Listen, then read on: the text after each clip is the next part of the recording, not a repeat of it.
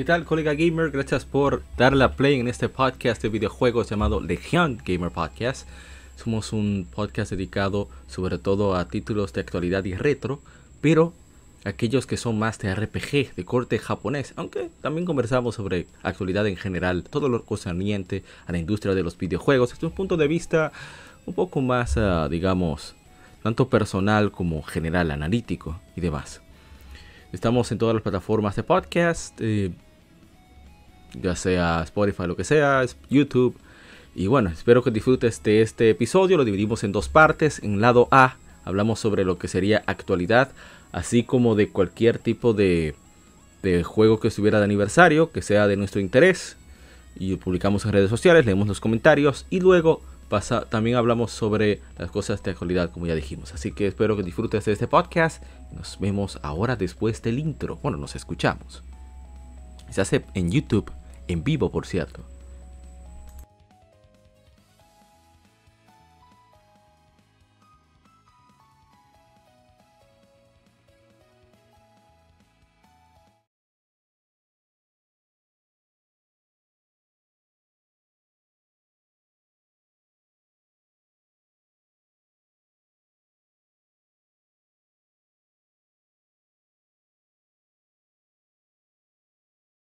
Somos Legión. Somos Gamer. Legión Gamer Podcast. El gaming nos une. Un podcast diferente para gamers únicos. Noticias interesantes. Historia del gaming y mucho más para mantenerte al tanto del actual como del pasado. Porque todos jugamos. El gaming nos une.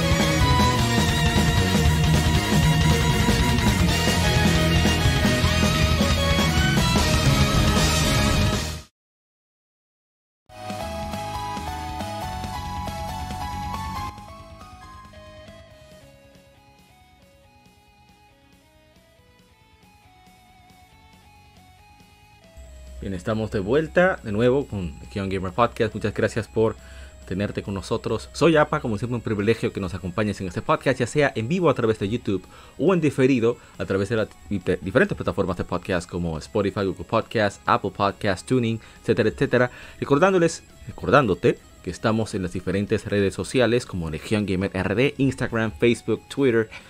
Y ahí compartimos casi a diario títulos que están de aniversario, esta semana que tenemos a Chrono Trigger, Breath of Fire, Chrono Cross, Sleeping Dogs, etcétera, etcétera. Vamos a comentar sobre estos, ya que generalmente les hacemos una especie de, de gameplay en vivo, sin comentario, para poder comentarlos aquí a través del podcast. Y leemos los comentarios que nos dejes a través de las redes sociales. Leemos absolutamente todos, aunque no vayamos muy profundo con el juego. Siempre leemos los comentarios, siempre y cuando se trata sobre el juego mismo, la experiencia personal, etcétera, etcétera. Saludos a Carmen, gracias por acompañarnos en este podcast número 140 de Legión Gamer.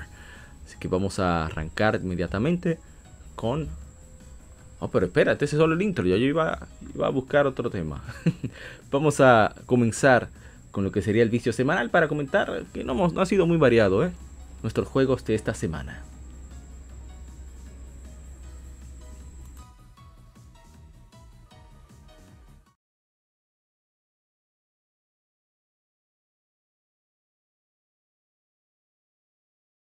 Vicio Semanal. Comentamos los títulos y demos que jugamos recientemente.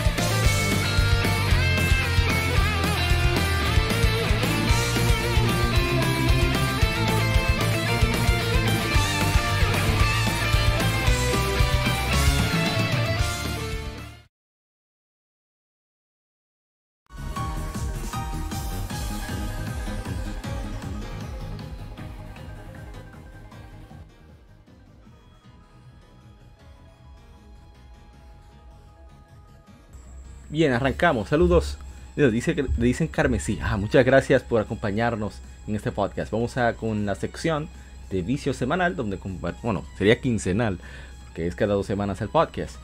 Hablamos sobre lo que hemos jugado durante toda la semana.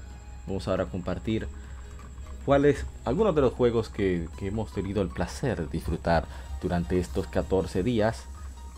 Les advierto que no ha sido muy variado durante esta semana, pero sí se ha jugado bastante, bastante fuerte. Bueno, voy a poner el canal, ya que lo tenemos aquí. Nuestro canal de YouTube, que es nuestra, nuestro hub de información ahora mismo. Y, un momento, ¿y dónde está? Se pone que debe haber nuestra lectura gaming y no lo veo en ningún lado. Pero interesante, ¿eh? interesante, interesante, interesante que ahora no aparece. Justo cuando lo tenía enfrente. Bueno, cosas que pasan, cosas que pasan. Bien, vamos a buscarlo. Lo primero que iba a presentar era nuestra lectura gaming, que esta semana fue súper interesante porque es la primera vez que hacemos la lectura gaming acompañados. Lectura gaming es un, eh, ¿cómo se diría? Una especie de, streaming. Bueno, una especie no. Hacemos un stream de lectura de, de revistas de videojuegos en vivo. Generalmente con alguna temática relacionada con alguno de los títulos de aniversario o algo que queramos tratar durante esos días. En este caso, leímos la revista Retro Gamer, una sección que hablan sobre Sega Genesis. Estuvimos acompañados de la gente Cobra. Voy a poner solo un pequeño fragmento del audio para que tengan idea de, de qué se habló.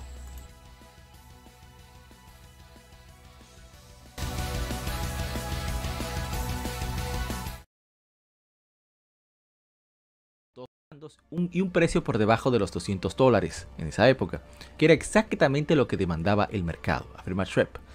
En 1978 trabajé en Apple, junto a Steve Jobs, en las especificaciones de hardware para un sistema de 16 bits. A los dos nos encantaba el MC68000 y entró a formar parte de Lisa. Como decía, en ese artículo leímos ese sobre el, el Sega Genesis, algunos aspectos técnicos, algunas, algunas opiniones de desarrolladores. Eh, Trip Hawkins explicaba por qué se fue por el Sega Genesis antes que el Super Nintendo. Súper interesante el artículo y está en nuestro canal de YouTube en la sección de lectura gaming. Puede buscar el hashtag lectura gaming también. Y vamos a pasar a lo siguiente. Ah, solamente, eso es solo una parte de lo que hemos jugado.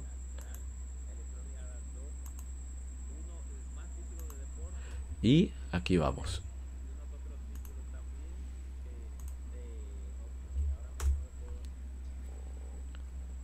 Vamos con el que sigue. Saludo al grupo de Dominican RPG Team, que siempre nos acompañan, aunque sean diferido. Bueno, esperando a que cargue. Y ahí tenemos uno de los que jugamos. Mientras estuve en Samaná, la península de Samaná, estuve un tiempo allí. Me dio muchísimo antojo. Voy a adelantar un poco el video para que se despliegue más de la acción del juego. Me dio muchísimo antojo de The Wind Waker porque uh, muchos barcos, mucho mar, etcétera, etcétera, etcétera. Entonces dije, pero rayos, esto es perfecto, es la ambientación perfecta para jugar un poco de The Legend of Zelda de Wind Waker, un juego con, un trabajo artístico extraordinario. Yo no soy muy fanático del diseño de personajes de The Wind Waker, pero el trabajo estético de diseño que hay para que todo se sienta como un mundo en lo visual único es extraordinario. Me encanta cómo se ve eh, eh, todo el, el cel shading Incluso la versión HD con todo el blur se ve excelente. Ah, pero no se escucha casi el juego. Voy a subir un poco el audio. Ahí está. Voy a subir un poco el, video, el audio del vídeo de fuente. Ahí está, perfecto. Y bien, eh, es muy gracioso el juego. Me encanta mucho la, comicidad que tiene en el guion Legend of Zelda de Wind Waker. Y es parte del encanto de la saga. Bueno, de esta entrega en particular, que fue tan, tan, tan eh, mío, me fue la palabra. Bueno, tan divisivo para su lanzamiento. Muchos que no le gustó, yo soy uno que no le gustaba mucho como se veía, pero le di chance de todas formas y quedé encantado con el juego. Dice, ¿por dónde escucha la gente de Dominican RPG? Bueno, compartí el video, el enlace de YouTube, eh, pero estamos en todas las plataformas de podcast. Este mismo podcast que estás escuchando en vivo va a pasar en diferido a través de Spotify, Apple Podcast, Tuning, etcétera, etcétera. Y bien, ah, tenemos un grupo de Telegram que de hecho por ahí es que grabamos podcast como tenemos acompañantes. Y ahí compartimos todo nuestro contenido, ya sea de streams, los juegos que están de aniversario, etcétera, etcétera, etcétera. Bien, vamos entonces al siguiente título. Como dije, no va a ser muy larga esta, esta sección, por primera vez. Va a ser bastante corta. Así que vamos a pasar al siguiente. Y aquí vamos.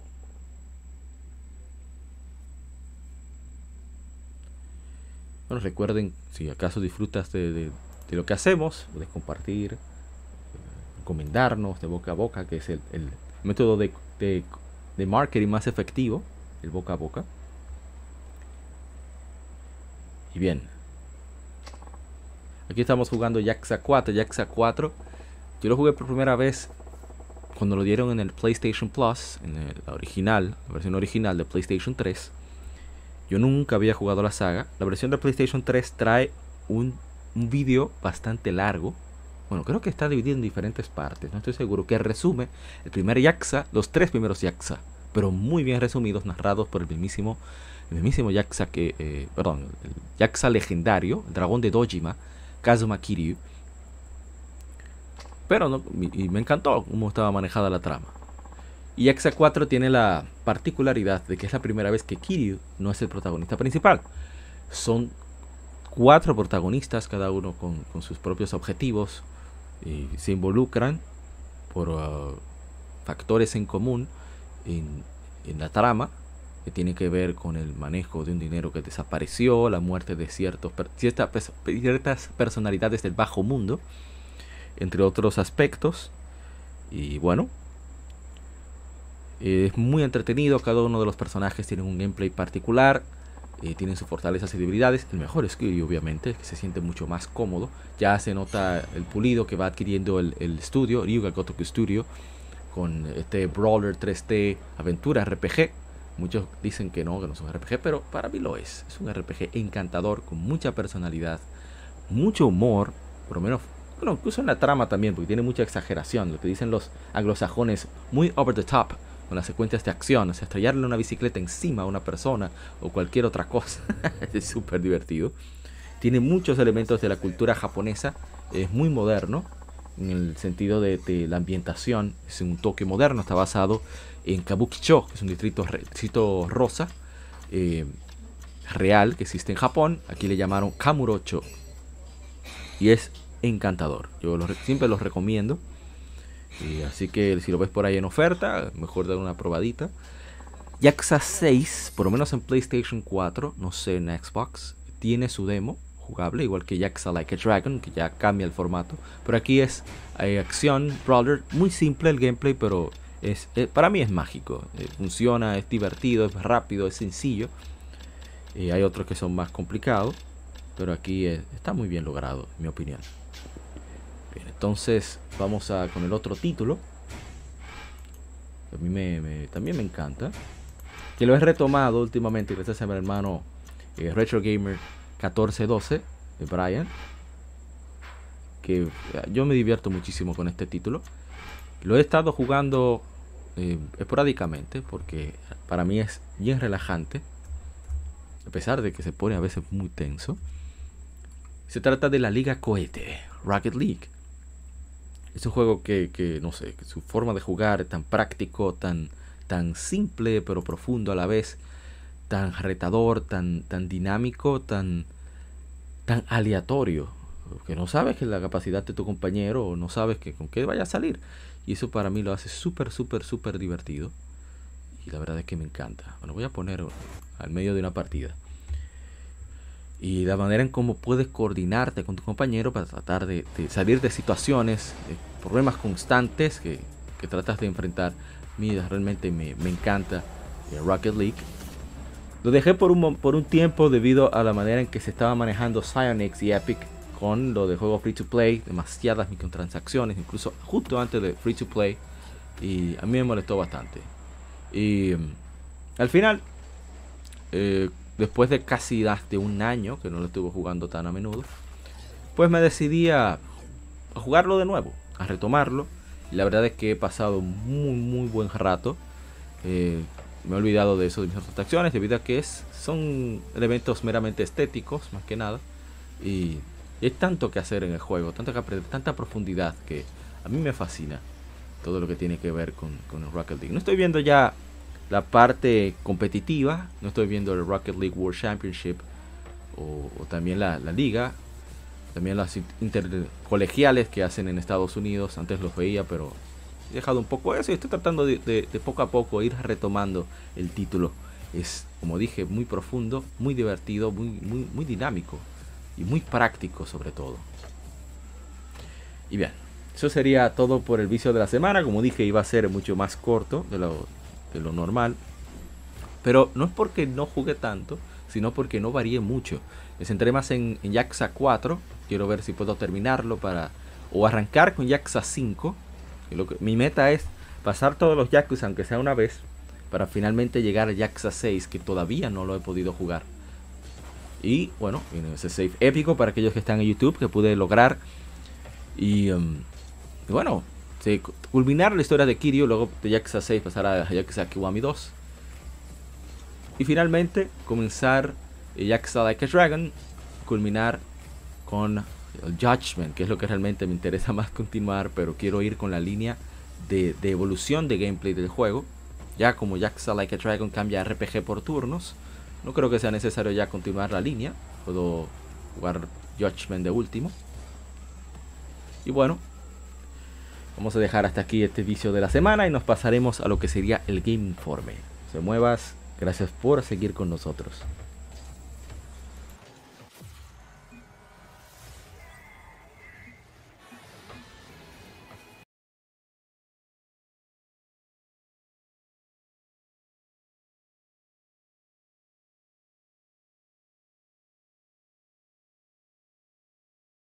Game Informe. Las noticias de la semana debatidas y comentadas.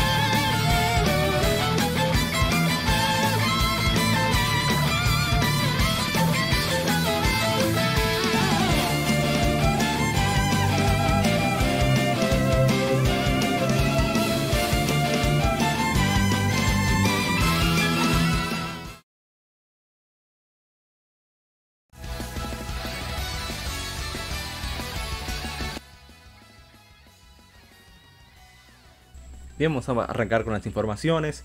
Eh, recordando que la mayoría de las informaciones que compartimos, pues eh, las tenemos de fuente a gematsu.com. Vamos a tener algunas variantes, pero casi siempre es gematsu.com. Para que no lo olvides, tomes en cuenta. Eh, y recuerda compartir el podcast si te llama la atención, por favor. Bien, arrancamos con la primera información que tenemos para esta semana es una recopilación que hacemos. Es que el PlayStation, la versión de PlayStation 4. Buenas noches, mi hermano Nintemax desde Uruguay. Chequé en su blog, Nintemax, así mismo se llama en, WordPress. Está el enlace en la descripción de este podcast. Ahí eh, tiene unos temas interesantísimos que comparte Nintemax, así como su canal de YouTube. Y bien, primera información que tenemos es que la versión de PlayStation 4 de Shin-Chan, recuerda de Shin-Chan, ese, ese enano que era más, más atrevido, lo más atrevido que ha habido en la televisión, creo. Shin-Chan, me and the professor in summer vacation. Yo y el profesor en vacaciones de verano. The Endless Seven Day Journey. El viaje de 7 días sin fin se lanzará el 25 de agosto según un listing que saliera en la PlayStation Store. La versión de Nintendo Switch se lanzó el 11 de agosto en todo el mundo. La versión de PC saldrá a través de Stevie Epic Games en algún momento entre agosto y septiembre. Eh, Kazuo Ayabe, director de My Summer Vacation Game Series, presenta una nueva aventura completamente nueva. Hiroshi tiene que ir en un traje de negocios a Kyushu. Kyushu es la segunda isla que está al suroeste más o menos de Japón. Bueno, si recuerdan Pokémon Ruby and Sapphire, se basa precisamente en la región, la región de Hoenn se basa en Kyushu, solo que ellos la invirtieron. Y es una mucho más tropical, más relajado que, que Honshu, que es la isla principal donde está Tokio, Osaka y demás. Y, bueno. Entonces, cuando llega a la estación Kumamoto, en su cabina ASO, conoce a un hombre extraño que le ofrece una cámara extraña con la condición de que actúe como su testigo. Ah, pero qué cosa tan extraña. Una cámara en mano, Shinosuke puede disfrutar sus vacaciones de... Ah, es que Shinosuke, Shinchan, eh, vacaciones de verano en los hermosos campos de Aso y las montañas a, totalidad, a cabalidad. El escenario incluso está lleno de criaturas que nunca encontraría en Kazukabe. Y hay, hay un pueblanos para ayudar y nuevos amigos para hacer. Esto dicho, estos niños no se ven como los que conocen casa. Entonces Shinosuke puede ver en una fría noche de verano una criatura gigante contra la contraluz de la luna llena. Y al lado, de la criatura hay un hombre extraño con una amplia sonrisa. Es el mismo hombre que le dio la cámara en la estación. Y se llama el profesor Akuno. Siguiendo este encuentro, más y más cosas extrañas comienzan a suceder por Aso. Eh, va a ser interesante. Shin-chan es un personaje demasiado divertido. Así que no me extrañaría que este juego lo sea. No conozco la saga, ¿eh? ignoro por completo. Ojalá y, sea un buen juego. Embracer Group ha adquirido. Bueno, Embracer Group, este, yo no sé qué, qué rayos sucedió allá. Soltaron la cartera, le dieron cheque en blanco a la gente que adquiere estudios y se volvieron completamente locos. Comenzaron a comprar y a comprar y a comprar. Y bueno, eso está bien. Yo no, no le veo ningún problema a eso. ¿eh? Cada quien hace con su dinero lo que le da la gana. Embracer Group ha adquirido Bitwave Games, Geotech o Geotech, no sé cómo se pronunciará, Limited Run Games, Middle Earth Enterprises, Syntrex, Tatsujin, Tripwire Interactive y Tuxedo Labs, así como ha establecido un nuevo grupo operativo llamado Embracer Free Mode. Embracer Free Mode es un, grupo que se enfoca en seis eh, amplios y diversos segmentos de, de negocios del mercado, como retro, clásico, eh, gaming de herencia y entretenimiento, así como desarrollo de videojuegos, producción, aparatos, eh, digamos accesorios y coleccionables de comunidad y ecocomercio. Nuevas ideas y, e incubación de nuevas ideas y tecnología, así como producción de servicios. Esto, esto suena mucho a NFT, ¿eh? si me preguntan. Continúo la información. Bitway Games con Freemode, Bitway quiere expandir su equipo de desarrollo interno y e iniciar un equipo de publicación. Bitwave tendrá el juego Shoot'em Up de Topland eh, a PC, como eh, publicar clásicos de Nintendo Entertainment System y Famicom como Gimmick en consolas y consolas modernas en Occidente. Geotech eh, dicen que están emocionados de anunciar que han recientemente adquirido Geotech, uno de los de las marcas de accesorios líderes en Europa tiene una rica herencia de más de dos décadas y creen que hay muchas oportunidades para que Geotech colabore dentro de Embracer, así como más amplia industria de los videojuegos. Limited Run Games, eh, a través de su subsidiaria Freemode, ha entrado en un acuerdo para adquirir Limited Run Games de sus fundadores Josh Fairhurst, Fairhurst si es la pronunciación, y Douglas Bogart. Limited Run es, un, es una editora líder en la publicación para coleccionistas de videojuegos físicos. Una fuerte marca establecida con canales directos al consumidor que tiene su propia tecnología de desarrollo llamada Carbon Engine que portea juegos retro a plataformas modernas. Mira, yo no tenía idea sobre eso del Carbon Engine. Me parece muy interesante. Timber Run Games operará como una subsidiaria independiente con Josh Fairhurst como CEO y Douglas Bogart como COO, continuando el liderazgo de la compañía bajo el recién formado grupo operativo Embracer Free Mode. El Carbon Engine y el modelo de negocios de Limber Run se alinea con el enfoque del área de herencia dentro de Free Mode, eh, ¿cómo se diría? Eh, priorizando juegos retro y la oportunidad de traer juegos clásicos hacia el futuro y preservar los legados. voy a dejar eso ahí, ya que van muy técnicos. Middle Earth Enterprises, una división de Soul Science Company que tiene un montón de propiedad, un catálogo de, vasto de propiedad intelectual, así como las, los derechos globales para películas, videojuegos, juegos de mesa, merchandising, parques temáticos y producciones de, en escena eh, que tiene que ver con trabajos literarios de fantasía como la trilogía de The Lord of the Rings y The Hobbit de J.R.R. Tolkien, así como muchos derechos en otros trabajos literarios relacionados a la Middle Earth, a la Tierra medieval, eh, utilizados por el estado de Tolkien, Tolkien State y HarperCollins, que aún no han sido explorados. Me parece muy interesante eso. A ver, a ver, a ver, ¿qué más? Hablando de muchas cosas que explorar que tienen que ver con Middle Earth. Eh, Sting, Sintrix, perdón. Eh, a ver qué han hecho. Estoy buscando rápidamente. van a expandir su tecnología, plataforma tecnológica vocal hacia un montón amplio eh, rango de nuevos juegos musicales, streaming, franquicias móviles, aparte de la presencia de Centrex en Los Ángeles, eh, pues con la presencia de, Free Mode en Estados Unidos y un mayor centro de entretenimiento, eh, talento de creadores de entretenimiento en la costa oeste de los Estados Unidos. Tatsujin, que es el primer estudio comprado, adquirido por Embracer, localizado en Japón, liderado por Masahiro Yuge, uno de los fundadores de juegos arcade icónicos como eh, por Toplan como Truxton, Snow Brothers y Flying Shark crearon los derechos para el catálogo de Toplan de manera separada en otro trato, mientras que Tatsujin, con varios empleados que una vez crearon los juegos de Toplan, ahora pueden curar estos clásicos y traerlos y llevarlos hacia el futuro, o guiarlos hacia el futuro. Eh, Tuxedo Labs, una subsidiaria de Saber Interactive, que ha sido adquirida en 100% por... Eh, han adquirido el 100% de los, ah, las acciones de la desarrolladora sueca Tuxedo Labs, también bien conocida por el Teardown de PC. Razer también añade a Tennis Gustafsson, el fundador de Tuxedo Labs y CTO, quien es un gran diccionario en cuanto a tecnología, con especialidad en física y su equipo de 5.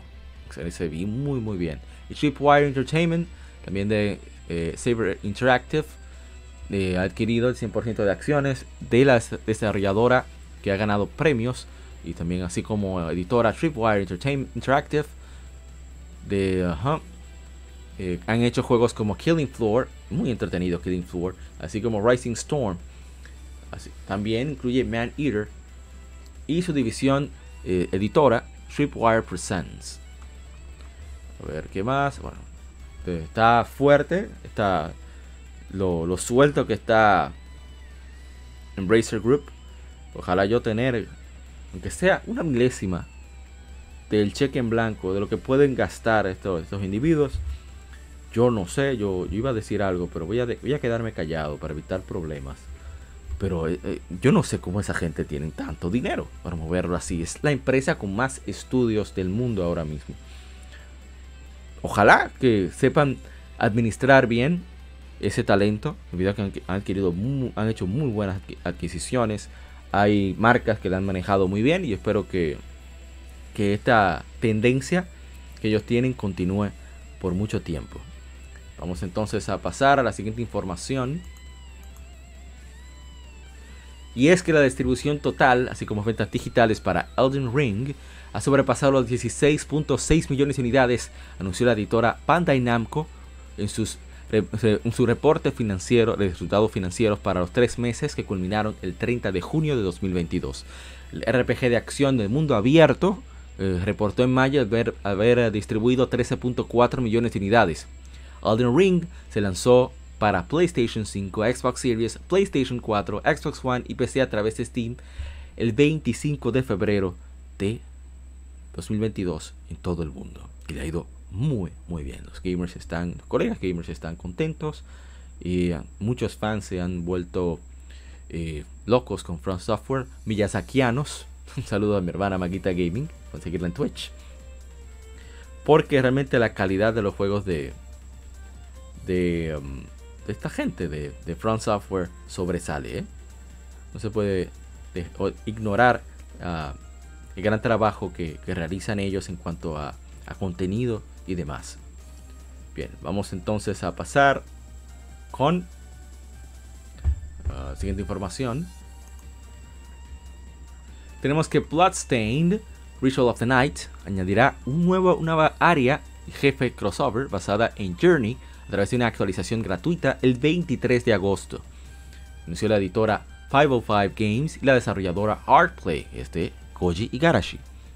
El IGA esta nueva sección del castillo, eh, titulada Los túneles, está inspirado por eh, las imágenes y diseños de niveles de Journey. Los grandes túneles están escondidos detrás de una entrada secreta y requerirán exploración y habilidades eh, de, de pedazos, para navegar. Si vamos a ver los detalles, son interesantes. Los Ritual of the Night está construido bajo la fundación de magia y misterio. Cuando piensas que lo has explorado todo, siempre hay otro algún otro descubrimiento para hacer.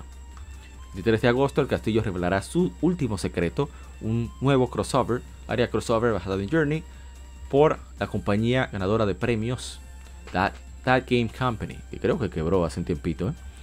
Esta nueva sección del castillo, los túneles inspirados por la imagen diseño de Journey, con, con un giro de Bloodstained Ritual of the Night, eh, está escondido detrás de una entrada secreta. Los túneles son enormes y requerirán exploración, habilidades de Shard para navegar. Una vez que encuentras y enfrentes y luches tu camino por tu camino a través de, del laberinto, el reto final te espera, una batalla con el guardián del nivel. Recompensa, recompensa por sobrevivir es un objeto equipable inspirado en Journey. Parece excelente. Muy bien, ¿eh? Nos sigamos.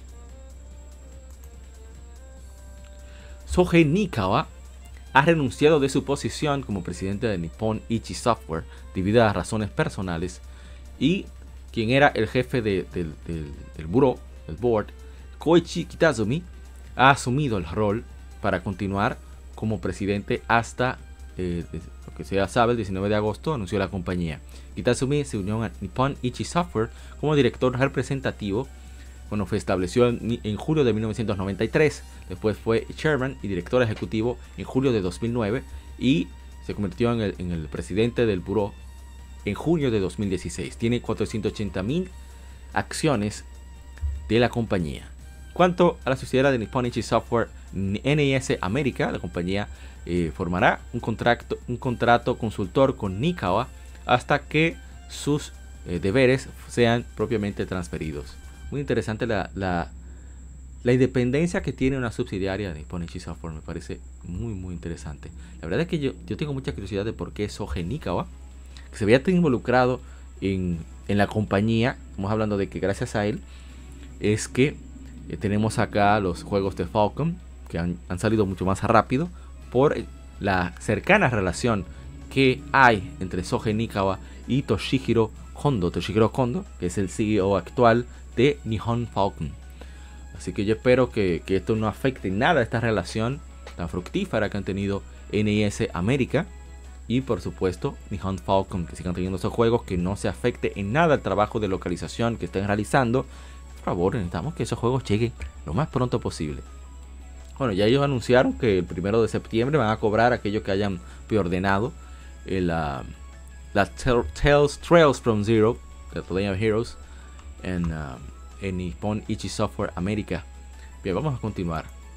Con otra información, Sunsoft ha, ha, dicho que ha informado que tiene varios títulos en desarrollo, incluyendo un remake. Eh, dijo la compañía a través del evento virtual Sunsoft is Back.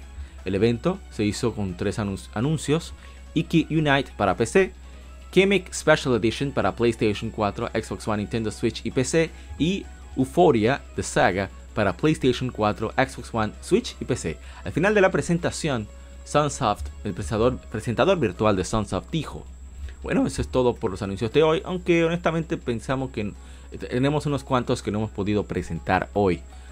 Eh, aquel, aquel, ese otro o ese otro, ni siquiera pude revelar bien el remake. Bueno, aquí en Sunsoft nos mantendremos actualizándoles con regularidad en nuestra página web y a través de Twitter. Estoy muy contento de que esta compañía haya por fin regresado a, los videojuegos, una compañía talentosa con un trabajo de audio extraordinario y en lo técnico también eran juegos muy muy decentes los que traían para Game Boy, NES y también para Super Nintendo. No olvidar que ellos, por ejemplo, eh, hicieron un acuerdo con Square, Square en esa época, ahora Square Enix, para poder publicar nuevamente, relanzar lo que fuera uh, Final Fantasy Adventure eh, como se conoció aquí en Occidente, que no fuera más y nada más y nada menos que el primer eh, mana eh, Seiken Densetsu que naciera en Game Boy. Ah, una de mis piezas favoritas. Toda la música que se ha escuchado de fondo ha sido de, por supuesto, de Nihon Falcon. Ahora estamos escuchando una de mis piezas favoritas de East 9, Desert After Tears. Puede escuchar toda y está disponible en Spotify desde la primera hace como 40 años hasta la actualidad en música de Nihon Falcon. Seguimos. Marvelous ha actualizado una marca en Japón llamada Silent Hope. Eso fue el 15 de agosto, que hizo pública hace poco. La editora basada en Shinagawa, Tokio, que es editora y desarrolladora, todavía han anunciado el proyecto con ese título. A pesar de sonar muy similar a Silent Hill, ese registro muy difícil que tenga algo que ver con la serie eh, ya veterana de Survival Horror de Konami. ojalá que sí, a ver si, hace dinero, la gente le gusta, lo compra y al final decide Konami por celos, aunque sea relanzar en, una compilación en, plataformas modernas de Silent Hill. Que eso hace, eso hace falta, tener esa accesibilidad de juegos clásicos en, plataformas modernas. Siempre voy a apoyar eso. Y bien, el juego Free to Play, el juego de pelea Free to Play Multiversus, ha sobrepasado las 20 millones de, los 20 millones de jugadores de su lanzamiento de Open Beta el 26 de julio de este año. Anunciaron anunciaron la editora Warner Brothers Games y la desarrolladora Play First Games. Este logro se alcanzó en menos de un mes desde su lanzamiento, primera temporada del juego. Eh, tiene lanzamientos de nuevo contenido constante, iniciando el 15 de agosto con un nuevo Battle Pass, bueno, para jugadores para que obtengas sus, su recompensa. También tendrán nuevos personajes, modos y otros contenidos al juego, incluyendo Morty Smith de Rick and Morty el 23 de agosto, bueno, o sea que ya está disponible, Black Adam de DC, Stripe de Gremlins, Rick Sánchez de Rick and Morty y más en los siguientes meses. Eso también traerá nuevos modos que incluyen el, nuevo modo, el clásico modo de arcade y modos de ranked para aquellos que desean jugar de manera más competitiva. Me parece muy bien. Multiverse está disponible actualmente para PlayStation 5, Xbox Series, PlayStation 4, Xbox One y PC a través de Steam. Y bien, otra noticia que vemos al maestro eh, Toshihiro Nagoshi, creador de la serie de Yakuza, el señor, bueno, digo el maestro Toshihiro Nagoshi, habla sobre su siguiente juego. Primero desarrollar en su nuevo estudio establecido en NetEase Games, llamado Nagoshi Studio que contendrá elementos de violencia, pero será más como un filme de Quentin Tarantino más que un thriller de horror, dijo al website alemán For Players. Por supuesto que no puedo revelar mucho acerca de nuestro juego todavía, pero puedo darles una idea. Eh, definitivamente tendrá violencia como elemento de juego, pero no quiero que eh, irme demasiado en esa dirección de thrillers o siquiera horror, dijo Nagoshi, citando el texto. Quiero que mi juego sea más como una película de Quentin Tarantino, así que hay espacio para el humor algo que es intimidante o, simplemente muy grotesco eh, y brutal no es de mi agrado. Quiero un toque humano, algo de, de, de, comicidad, pero también algo de seriedad. Eso es lo que, para eso, esa es mi, mi humor, ese es mi humor para el momento. Presionado de, si podríamos escuchar más del primer juego de Nagoshi Studio, Nagoshi dijo. De nuevo, tengo que mantenerme vago, pero es más o menos así y tengo una idea y quiero implementarla, eh, pronto sale de mí. No soy el tipo de, mantenerme en algo como algo como esto por mucho tiempo, así que probablemente no tendrás que esperar eh, demasiado. Digamos que creo que iré público con esto mucho más pronto de lo que lo harían otros desarrolladores. Eso me gusta, así debe de ser. Bueno, el, maestro Nagoshi dejó la, desarrolladora de la serie Yakuza, Rival Gotoku Studio, la editora Sega, en octubre de 2021. Anunció el establecimiento de Nagoshi Studio bajo NetEase Games en enero de 2022. Me gustó que se fueron de manera amigable. Él dejó todo preparado para que no hubiera problemas. Así que uno debe de irse de los trabajos. Bien, vamos a... Siguiendo esta línea de información. Aparentemente, según lo que dice este, este artículo, originalmente de Eurogamer, pero también está en PC, PCGames.com, PCGamer.com. Y bueno, aparentemente el creador de Yakuza, Toshihiro Nagoshi, ha explicado por qué se fue de Sega después de 32 años. 32 años en la compañía, ¿eh? que no es poco. Bueno, en sus últimos años Nagoshi había alcanzado el nivel máximo de management en la compañía y estaba poniéndose cada vez más distante de problemas acá. Lo que eventualmente sería el trabajo de hacer juegos. Yoshi le dijo a Foot Players que eventualmente tuvo una conversación muy franca con el actual propietario de Sega, diciendo que no quería ser CEO de Sega. Mientras, después de tanto tiempo en desarrollo, haciendo juegos. Y parece que la, la, petición de Nagoshi no, no caló, porque terminó dejando Sega y fundando su propio estudio bajo NetEase. Parece ser que fue lo mejor porque Nagoshi pudo, pudo volver a hacer juegos, mientras que Sega ha tenido la mano libre para tener un comandante jefe diferente. Eh, se espera que alguien que quiera el trabajo esta vez. Esto lleva a una relación muy amistosa con Sega, incluso después de que Nagoshi dejó la compañía, dijo el maestro Toshiguro Nagoshi, a Full Players. Saludos, Orlando Novas, gracias por darte la vuelta por acá en este episodio número 140. Bien, en cuanto al juego que está, bueno, ya hablamos de eso. Parece excelente. Es que la gente debe entender. Las compañías como que no comprenden. Y en la vida en general hay una cultura de que tú tienes que buscar ser el número uno, buscar siempre ser siempre el mejor. Yo no lo veo mal. Eso está excelente. Pero hay personas que tienen otras prioridades. Eh, a veces están conformes con donde están y eso no tiene absolutamente nada de malo. Nagoshi es un creador, es un artista, lo que le gusta es hacer juegos. Si eso lo aleja de hacer juegos, no le interesa. Es lo contrario a, a Satoru Iwata, que a mí me hubiera gustado que Satoru Iwata hubiera tenido una actitud similar, que hubiera, hubiera quedado más involucrado en el desarrollo de videojuegos, pero él tenía su, su, interés en el manejo. Bueno, recordemos que eh, Satoru Iwata, paz descanse, sacó del lío que estaba eh, Labs en ese tiempo. Eh, cuando se hizo presidente, pudo buscar la manera de crear éxitos y finalmente pagó su deuda. Y, al final eh, eh, tuvo la felicitación personal del mismo Hiroshi Yamauchi, que eso no, eso es muy, muy, muy raro. Bien, seguimos. Vamos con la siguiente información, viendo agematsu.com. The Pokémon Company y la desarrolladora Game Freak han revelado nueva información, video y, bueno, eh, imágenes de pantalla para Pokémon Scarlet y Pokémon Violet, produciendo un nuevo Pokémon llamado Cyclizar, nuevos detalles en Terastallizing, nueva forma de transformación, siempre están inventando ellos, nuevos objetos.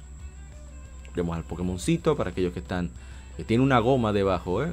este, este extraño lagarto, es eh, dragón normal, y dice que ha vivido en muchas casas en la región eh, de Faldea desde tiempos antiguos, tiempos inmemoriales. Tiene una disposición que es muy dulce, muy domable. Y es muy común verlo que la gente lo monte. Se oye extraño, ¿eh? bueno, que lo utilice como vehículo. Y bueno, no importa porque le, gusta mucho, está el calor de, verdad del, ciclista. Mm, muy extraño, ¿eh? Puede alcanzar 70 millas por hora. Bueno, no voy a bromar mucho con eso. Sobre, a ver, Tetraglycer, pero no veo que dice más, ¿eh? Pensé que iba a explicarlo. Bueno, recordando que saldrá para Nintendo Switch, Pokémon Scarlet, Pokémon Violet el 18 de noviembre de este año. Y bien, eh, a ver, a ver, a ver, es un fenómeno en la región de Paldea que hace los Pokémon brillen como gemas. Eh, cambia el tipo de un Pokémon a tipo Tera no muestra que cuál es el tipo Tera hasta que se transforme. Y eso puede sorprender a los oponentes en batalla. Eh, Terra Blast es un, ataque tipo normal que puede aprenderse por una TM. Y cuando se usa por un Pokémon terastalizado, pues se convierte en el mismo tipo que el tipo Tera del Pokémon. Terra Blast causa daño usando el ataque o Special Attack, cual sea el más alto para el usuario. Pero qué interesante. ¿eh? Bien, Vamos a cambiar. Está bueno de Pokémon. Pero seguimos con RPG por turnos. Resulta que Nippon Ichi Software ha anunciado Disgaea 7, la última entrega principal de la serie de RPG de estrategia eh, para PlayStation 5, PlayStation 4 y Nintendo Switch. lanzará el 26 de enero de 2023 en Japón. Parece, bueno, no tan pronto, ya hace un tiempito que salió la 6. Pero yo no, yo no he jugado la 5, no he jugado la 4, me he quedado en la 3. Llevan por la 7. Van, van, rápido los muchachos de, de Nippon Ichi Software. Y yo espero que mantenga la calidad a pesar de que ya no esté el actual, bueno, el ex presidente, Sohei. Me olvidé el nombre. Estoy flojo con el nombre de, gente de Nisa. Pero se ve bastante bien. Eh. ojalá que, que, te mantenga la calidad. Eh, es un. A mí me gustan los Disgaea, a pesar de ser RPG de estrategia, porque tiene mucho humor. Y tiene muchas libertades que no hay en, la mayoría de juegos de estrategia. Y el juego es bastante rápido. Eso me gusta mucho de ese juego. Estoy viendo a ver si habla de Disgaea 7. La historia sucede en el mundo llamado eh, Hinomoto Netherworld Cluster. Que está inspirado por la cultura japonesa. Nuestros seres eh, lucharán eh, por el mundo con el fin de regalar. De, regalar. Retomar su Bushido perdido. Credo de, guerrero. Muchos personajes diseñados por Takehito Harada, Harada aparecerán y, las, y las, los aspectos, aspectos de rejugabilidad propios de la serie Disgaea, así como los sistemas de batalla exagerados, serán aún más mejorados. Me gusta mucho el diseño de personajes que te veo aquí. ¿eh?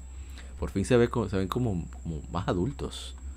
Eh, está muy cool, me gusta. Esperando a que salga. Bien, tenemos ya casi culminando. Sony Interactive Entertainment ha anunciado el DualSense Edge, control inalámbrico para PlayStation 5. Eh, será lanzado, la fecha de lanzamiento será compartida en los próximos meses. El DualSense Edge para PlayStation 5 es el primer control eh, de alto rendimiento, muy personalizable, desarrollado por Sony.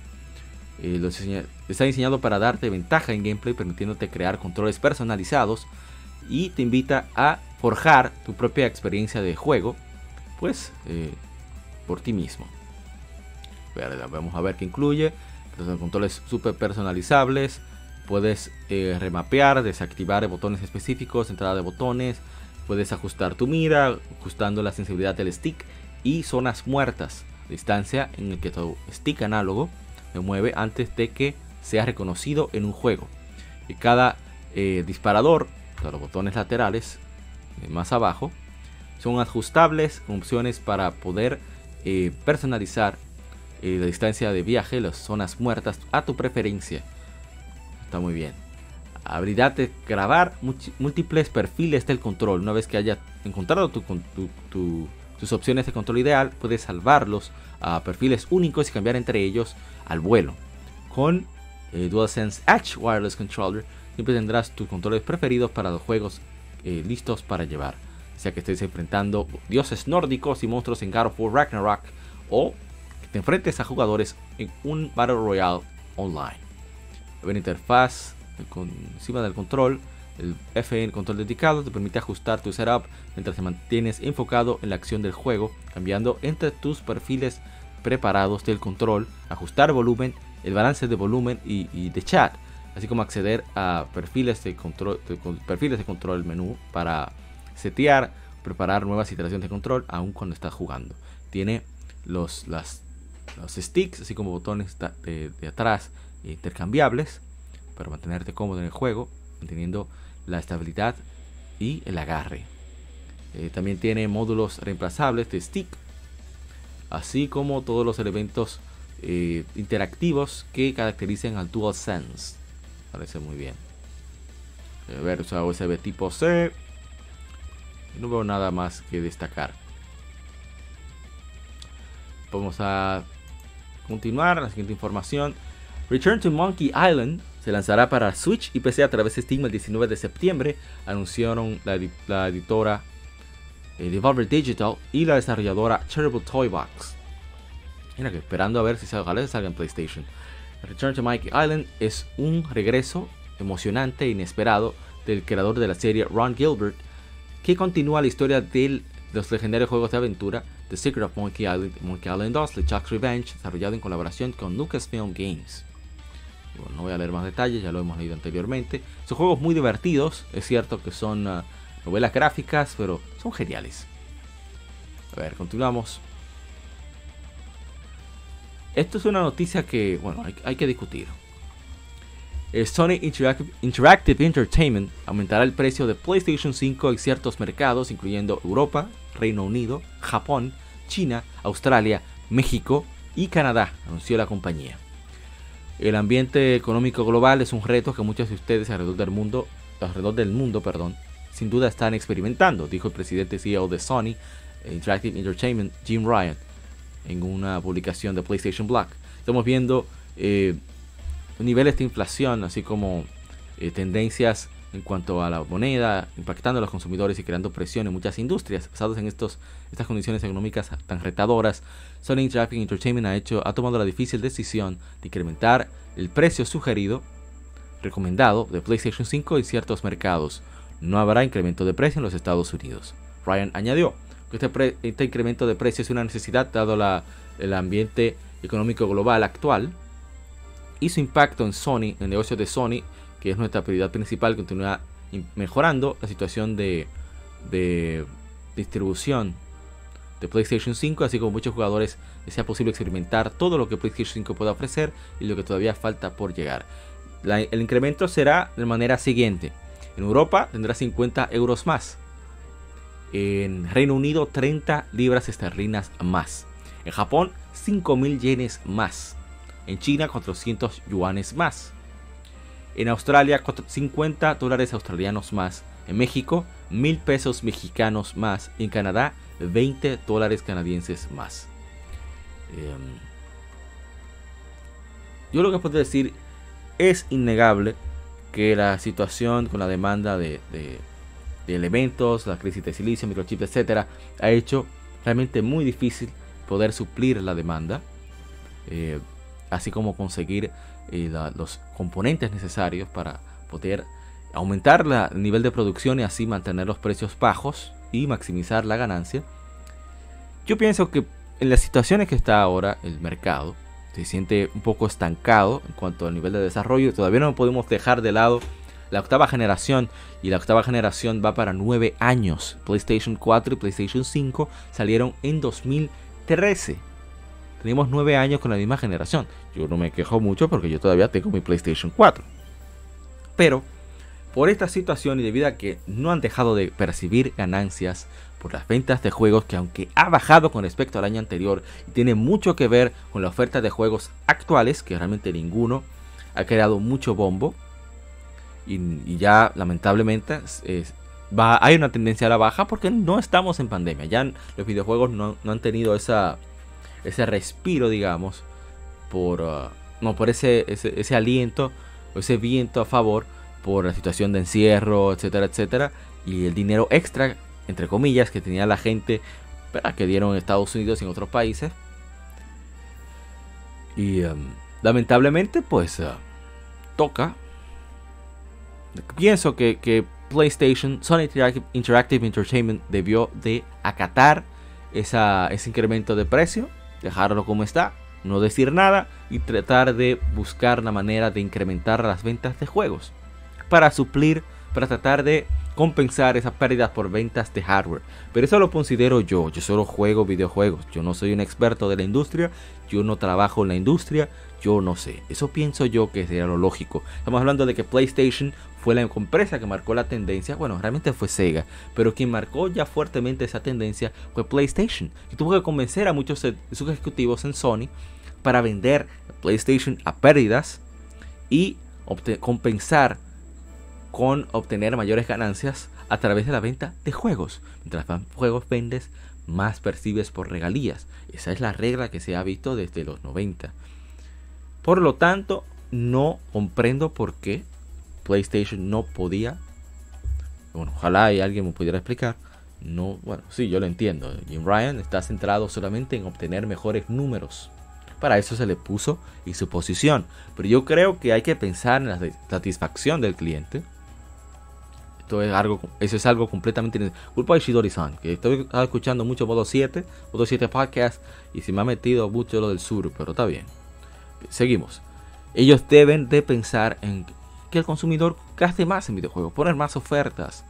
No sé, creo que hay maneras, más juegos clásicos que la gente quiera comprar o que tenga el interés de, de añadirse al sistema de extra o, premium o lo que sea del PlayStation Plus. ¿Eh? Estoy esperando a que pongan más juegos de PlayStation 1, PSP y PlayStation 2. ¿Eh? Que hay muchos, muchos que se han quedado fuera. Pero bueno, yo, yo solo juego videojuegos, qué sé yo de la industria. Ya para culminar, hablando de PlayStation, supuestamente, bueno, no se confirmó, una película basada en el juego de, acción-aventura de mundo abierto, Gravity Rush, está en desarrollo en PlayStation Productions y Scott Free Productions según un reporte de Deadline. Anna Mastro, quien trabajará en Secret Society of Second Born Royals, dirigirá el filme, mientras que Emily Jerome, de Panopticon, escribirá el guion. Está, actualmente no está claro quién producirá el filme o si será distribuida por Sony Pictures. A mí me preocupa porque no, no conozco esas películas, no tengo idea. Eh, estoy muy preocupado por el elenco. Pienso que es una película que no hay ningún tipo de necesidad, precisamente por los elementos artísticos que componen el juego. No hay, eso es una película que debe hacerse animada, en mi opinión. No veo razón alguna de que tenga que ser live action. Se va a ver muy fuera de contexto. Y el juego visualmente tiene mucho, mucho que dar por sus características. Así que ojalá, ojalá que sea animada. Si va a ser live action, no creo que lo vea. Bueno, a menos que lo pongan en, no sé, bueno, Netflix ya no tengo Netflix, ¿verdad? Por la nueva regla que pusieron, de cobrar 3 dólares por cada vez que está fuera de la casa. Así que bueno, ojalá lo pongan en HBO. Así estoy diciendo marcas, no importa. O hasta en Disney Plus, Amazon, viene donde sea, menos Netflix. ya veremos que, con qué sale.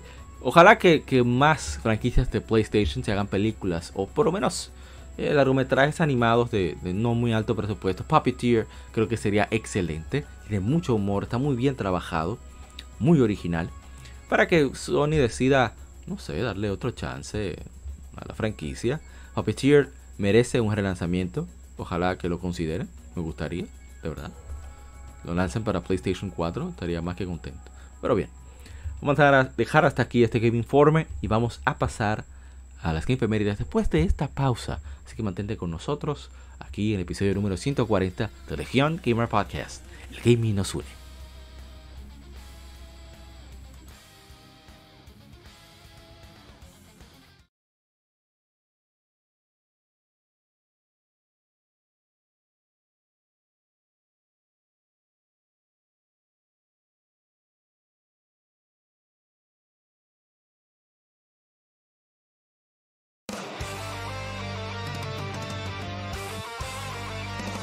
Para revivir los grandes momentos y títulos del videojuego clásico, no dejes de escuchar cada mes Modo 7 Podcast.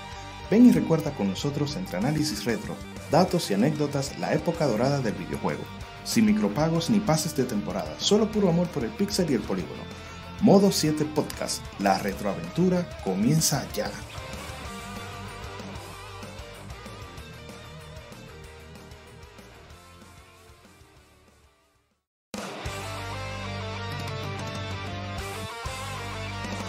Para revivir los grandes momentos y títulos del videojuego clásico, no dejes de escuchar cada mes Modo 7 Podcast. Ven y recuerda con nosotros entre análisis retro, datos y anécdotas la época dorada del videojuego. Sin micropagos ni pases de temporada, solo puro amor por el pixel y el polígono. Modo 7 Podcast, la retroaventura comienza ya.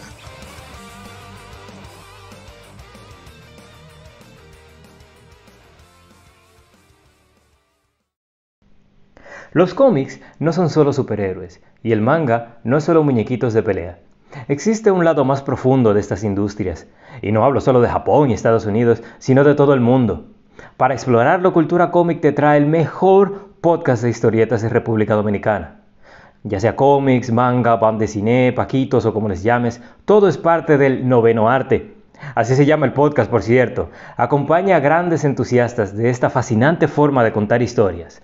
Cultura Comic presenta Noveno Arte. Búscanos en el canal de YouTube de Cultura Comic y cada domingo te traeremos un nuevo capítulo de Noveno Arte.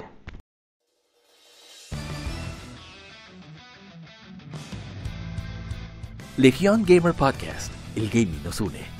Somos un podcast enfocado en videojuegos que converge actualidad con las noticias más relevantes y títulos que experimentamos entre episodios, sobre todo aquellos de nicho, discutiendo temas atemporales con invitados, así como juegos de aniversario quincenalmente, conjugando datos concretos con la opinión de quienes participan. Estamos en redes sociales como Legión Gamer. No olvides revisar hashtag GameFemérides para dejar tu opinión de tus títulos favoritos para que participes en el programa. O en Lectura Gaming donde leemos revistas o artículos especializados en videojuegos en vivo a través de YouTube. Actualidad y atemporalidad gaming en un mismo podcast. Legion Gamer Podcast. El gaming nos une.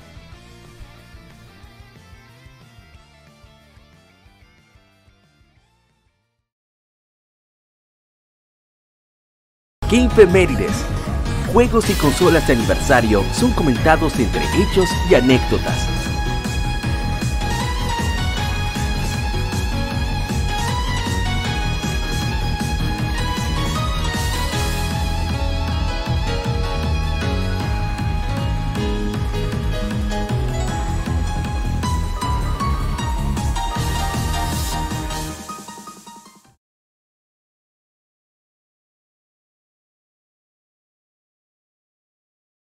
Gracias por quedarte con nosotros en este episodio número 140 de Legion Gamer Podcast. Y esta vez vamos a poner un jueguito. Bueno, vamos a ir con dos aniversarios que hemos publicado durante esta semana. Vamos a arrancar con uno que jugamos, que de verdad que a mí, a mí me encanta este juego. Pero una cosa, una locura, ¿eh? El juego es bastante incómodo, a veces se pone que uno, ¿verdad? Se hace floja. Pero es tiene una calidad tremenda. Y es una de, una de mis franquicias, no voy a decir que de las mejores, pero de las que siento que más encanto tienen. A pesar de tener gameplay similar a todas las demás. Y hablamos de A ver, a ver, a ver. Ah, pero estoy perdido. Ok, ahora sí. Y a ver, hace, hace... Oh, pero ahora no se está desplegando. ¿Qué pasa acá?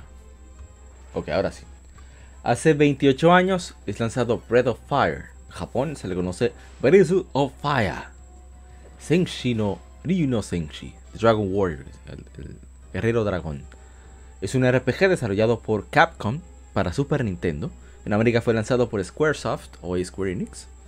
Quien se encargó de la localización en inglés así como de su promoción un escenario de, mundo de fantasía, Breath of Fire sigue el viaje de un joven llamado Ryu, uno de los últimos sobrevivientes de una antigua raza con la habilidad de transformarse en poderosos dragones, mientras viaja por el mundo buscando a su hermana. Durante su aventura, Ryu conoce a otros guerreros que comparten su misión, que entra en conflicto con el clan Dragón Oscuro, un imperio militar que busca conquistar el mundo reviviendo a una diosa desquiciada. El juego fue seguido por una secuela directa, Breath of Fire 2, en 1994 tenemos. Pregunta a mi hermano Carlos Elio Polanco que si eras de Capcom o Square Enix. Ya le habíamos explicado qué que, sucedía con, ese juego. Vamos a ver de un pronto que. Si hay comentarios en Instagram. Para asegurarnos, ¿verdad? Que. Que no dejemos absolutamente a nadie fuera. a veces hay comentarios que se agregan tarde. Por eso los reviso tiempo después. Bien, pero ya me quedé con la música de. A ver, digamos. A ver, a ver, a ver. Breath of Fire, Breath of Fire, Breath of Fire. Alejo, Breath of Fire. ¿Mm? Ok, aquí está. Veamos. Ah, mi hermano, el Castor X, voy a seguirlo en Trovo. Dice amazing, sorprendente. Es un juego realmente increíble.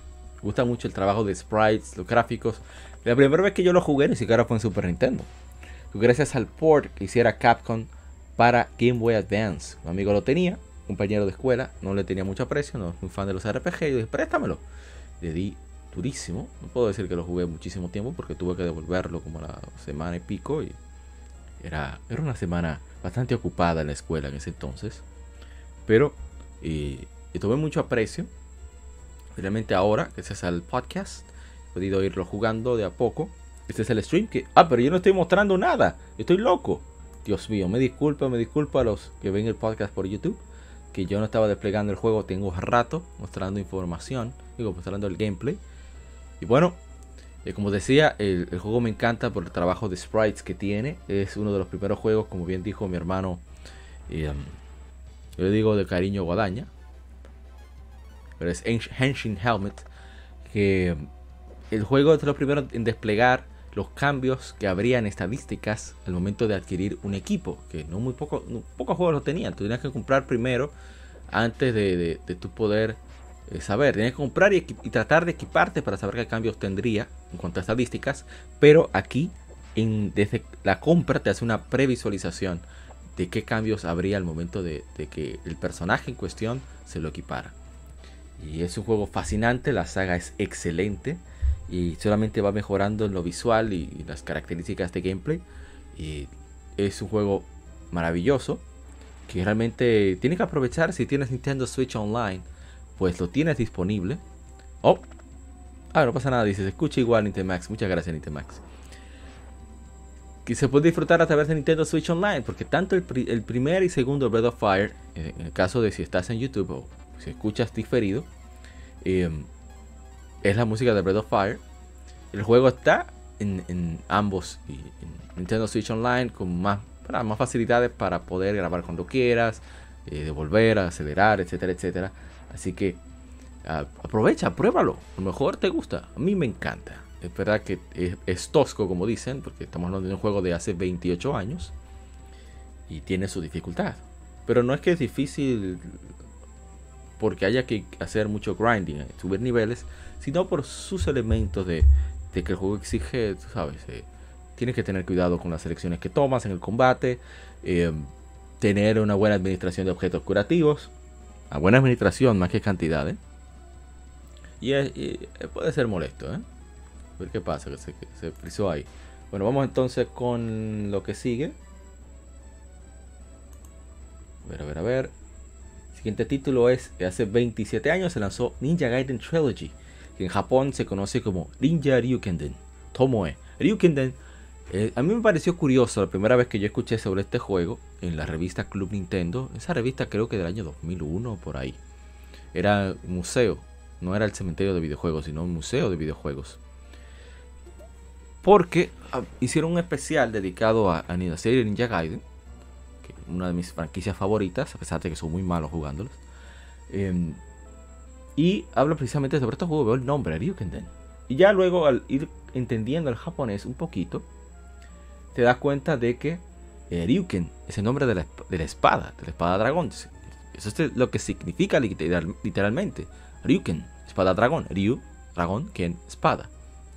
Y Den es leyenda. Entonces por eso es leyenda de la espada dragón ninja. Así como le conocen a los Hayabusa después. Pero no vamos a hablar mucho sobre eso. A ver qué comentarios tenemos. Yo lo, no jugué esta versión, si soy sincero. No recuerdo haberlo jugado. A ver, que nos está cargando los comentarios. No sé qué le pasa a, ahora mismo a Facebook. Que no nos quiere desplegar todo, como siempre. Bien, ahora sí. Bien, vamos a ver primero en Instagram si tenemos algún comentario. Veo que no, pero gracias por los likes. ¿eh? Siempre gracias por los likes en cualquier plataforma. Eso ayuda mucho a llegar a, a más colegas gamers. Dice Víctor Cruz Rodríguez, la música también la cambiaron. Sí, cambiaron muchas cosas. Dice Rubén Jiménez, en Gaiden 3, el antiguo barco del reino, uno de los más difíciles juegos de la historia. Es cierto. Dice Sergio Ruiz, no me digas eso, yo tengo planeado jugarlo y sabía que era difícil, pero ahora me voy a sugestionar. Dice Ramiro Francisco Castañeda, pero a mí fue el más fácil, en esa época tenía unos 11 años y le daba pero duro a los juegos que tenía en mi poder. Ninja Gaiden 1 lo terminé en un mes, Ninja Gaiden 2 lo terminé en dos semanas, el tercero lo terminé, terminé en una semana. Eso sí, en esa gran época gran clavazón desde llegar al colegio, del colegio al medio, mediodía, unas 10 horas diarias. Bueno, no era que era fácil, era que practicabas mucho, ¿eh? Y fuiste mejorando de manera progresiva. Yo fundí tres veces una televisión, dice Luigi Caso, y lo mandaba a reparar. Mi papá con tal de no salir a callejear. Bueno, desde el Atari, Nintendo y demás consolas en aquel tiempo me pusieron de apodo Niño Nintendo. Mi otro alero era el Niño Game Boy. Éramos los amos de los videojuegos. Qué divertido se oye esa, esa anécdota. Muchas gracias. Dice Os Ross. Y yo lo pasé, jamás lo olvido. Y el 2 lo tuve. Luego cambié el Ninja Gaiden 1 por una patineta. Qué gracioso. Jerome Jiménez, si lo juegas y no te das por vencido, lo pasas. Ese es el Dito robot gigante, es más fácil que los demás. Te aprendes de memoria los movimientos de cada nivel. Ese era el gran reto de los Ninja Gaiden. Que todavía lo tienen, en cierto modo, que necesita memorización. Dice, a ver, Simon Bartolomé, literal. Eh, Belmont Raff. Solo me falta comprar la caja y folleto. Mi cartucho sí es original. Está fantástico. Gusta mucho que mucha gente que está tratando de, preservar los juegos, sus juegos favoritos, más que tener colección grande por tener colección grande de juegos caros o raros. A ver, ¿qué más tenemos? Oh, este es importante, muy importante. Vamos a inmediatamente a pasar con él, con este título. No, adiós, Breath of Fire. Hola. Bueno, con la música ya van a saber lo que hay. Veremos a que cargue. Generalmente con hago streaming de este juego pongo los especiales en las conversaciones que he participado sobre mismo. Varios podcasts. Porque a mí me, encanta. Eh, a ver, aquí se escucha así por la versión de PlayStation 1. Vamos a poner el intro. A mí me emociona mucho ese intro. Debo admitirlo.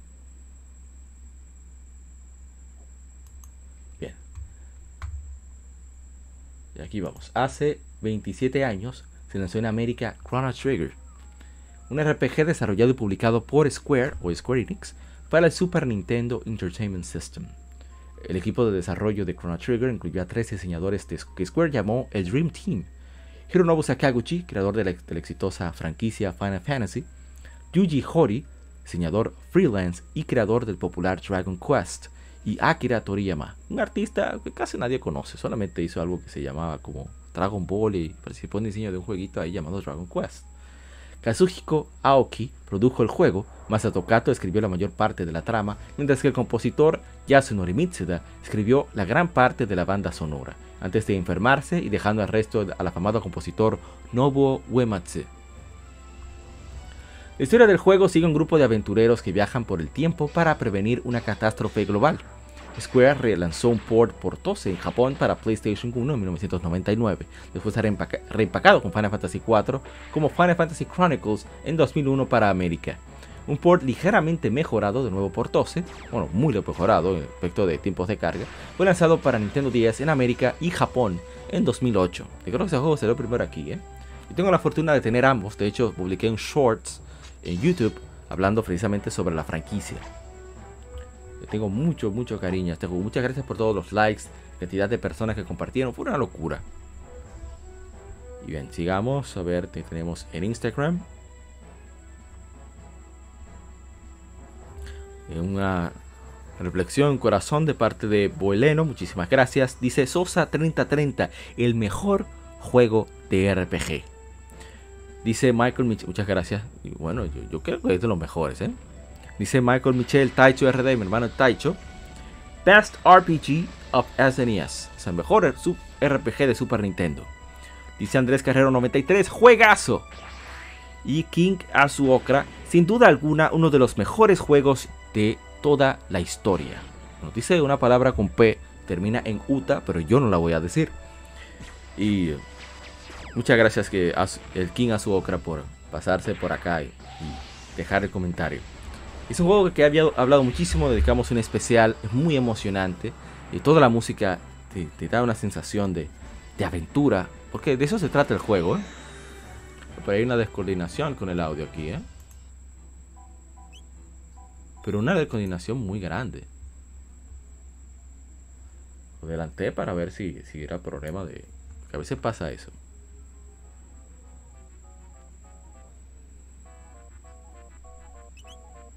Ok, estamos bien. Voy a adelantarlo un poco para ir a una zona más de más tensión. Y bien, yo la primera vez, este juego yo lo había leído mucho en Club Nintendo, pero la verdad es que yo no lo, yo no tuve la oportunidad de jugarlo. Adelantarlo más.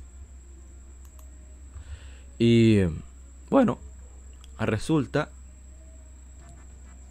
en que eh, muchos colegas hablaron de ese juego. Yo no tenía Super Nintendo, yo no tuve Super Nintendo en los 90. Por lo tanto, la única opción que tenía para poder jugarlo era cuando tuve un PlayStation 1. Yo no tenía PC tampoco. Dice Nintemax, el tema principal de Chrono Trigger es increíble. No lo he jugado aún. Es un juegazo, es una joya. Y no es muy largo, ¿eh? No es muy largo, quizás unas 20 horas, 30 horas si te gusta dar muchas vueltas.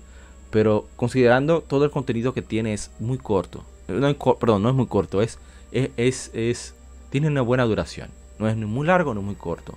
Puedes hasta repetir con gusto y es uno de los primeros juegos con New Game Plus. O sea que puedes tener todos los elementos, características, habilidades que obtuviste en el primer playthrough, lo obtienes en el segundo. Te va mucho mejor. ¿eh? Por eso tiene tantos finales. Y aparte de la cantidad de finales que tiene. Que eso fue otra cosa, porque me hizo enterarme del juego. Cuando yo veo que eh, preguntan en mareados sobre finales de, de Chrono Trigger, y lo publican en Club Nintendo y me quedo, pero wow, o sea, ¿qué es esto? Es una locura. Y por último, eh, decido, bueno, veo que está en PlayStation 1, me advierten que es la peor versión, digo, bueno, pero que yo quiero jugarlo, yo no tengo PC para, jugarlo con un DeLorean.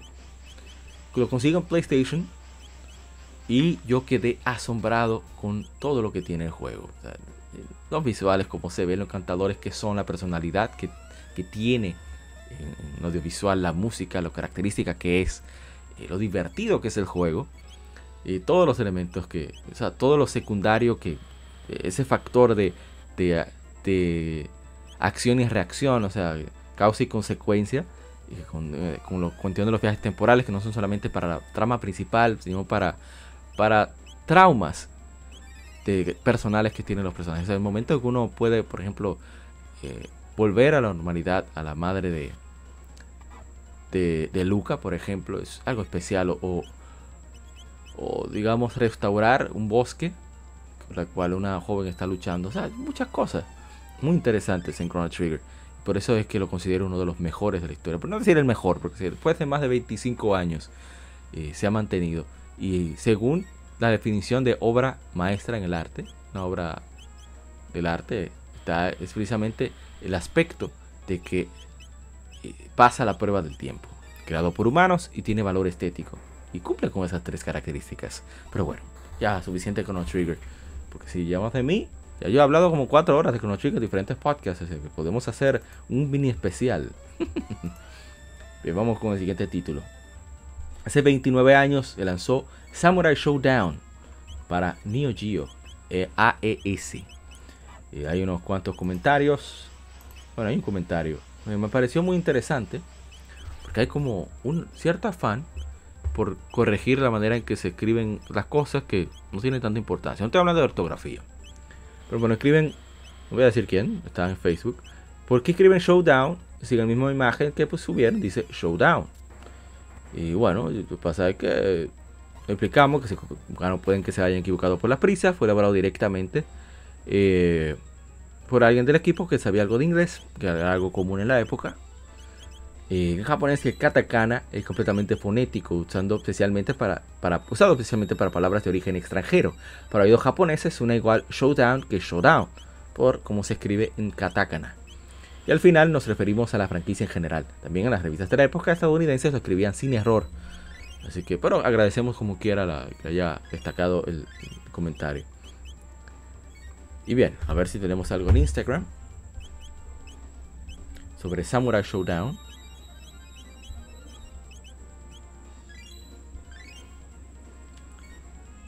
A ver, a ver, a ver. No, no lo tenemos. Vamos con el siguiente título. Ah, para este sí hay, sí hay gameplay. Sí lo jugamos. Muchos títulos, en verdad. Son más de lo que pensaba. A tratar de, no hablar tantas anécdotas ya de que son títulos que se han jugado antes.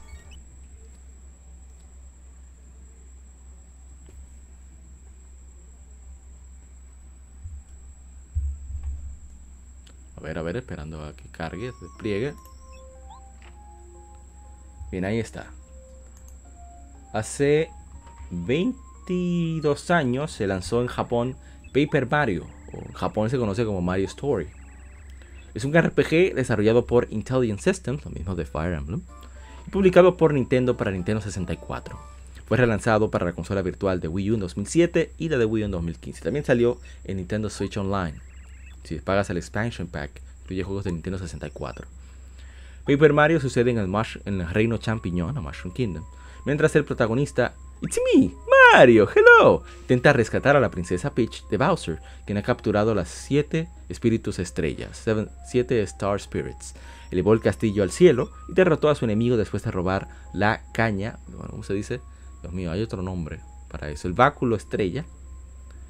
Eh, del cielo estelar, Starhaven, haciéndose invulnerable a ataques. Para salvar el reino, rescatar a Peach, conseguir de vuelta el castillo y vencer a Bowser, Mario debe encontrar a, los espíritus estrella, quienes neutralizan, los efectos de la, del báculo estrella robado, al vencer los secuaces de Bowser guardando los espíritus estrellas. Mucho de espíritu estrella, mucho es extraño ver eso. Dice mi hermano Eric Soto, de Intech Gamers, un podcast muy interesante, bien moderno. Dice, súper divertido y original.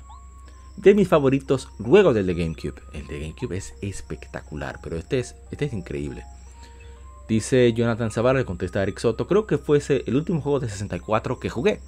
aquí en América salió en 2001, que ya estaba disponible PlayStation 2 y eh, estaba próximo a salir.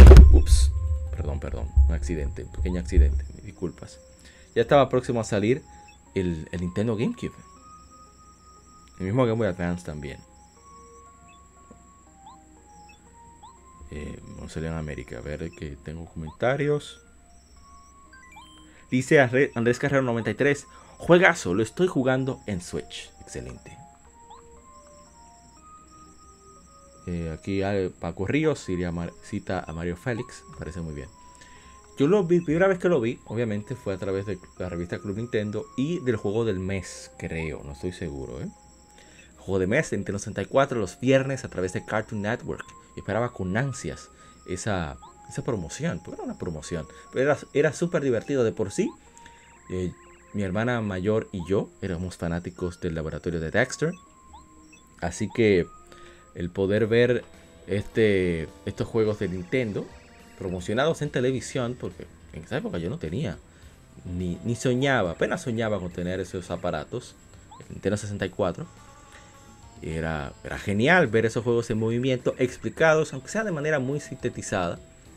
Era realmente emocionante. Estamos hablando de una época pre, pre no podía simplemente buscar un gameplay. Era, era uno imaginarse, como dicen en Museo Nintendo, imaginarse cómo era el movimiento a través de las imágenes y la descripción.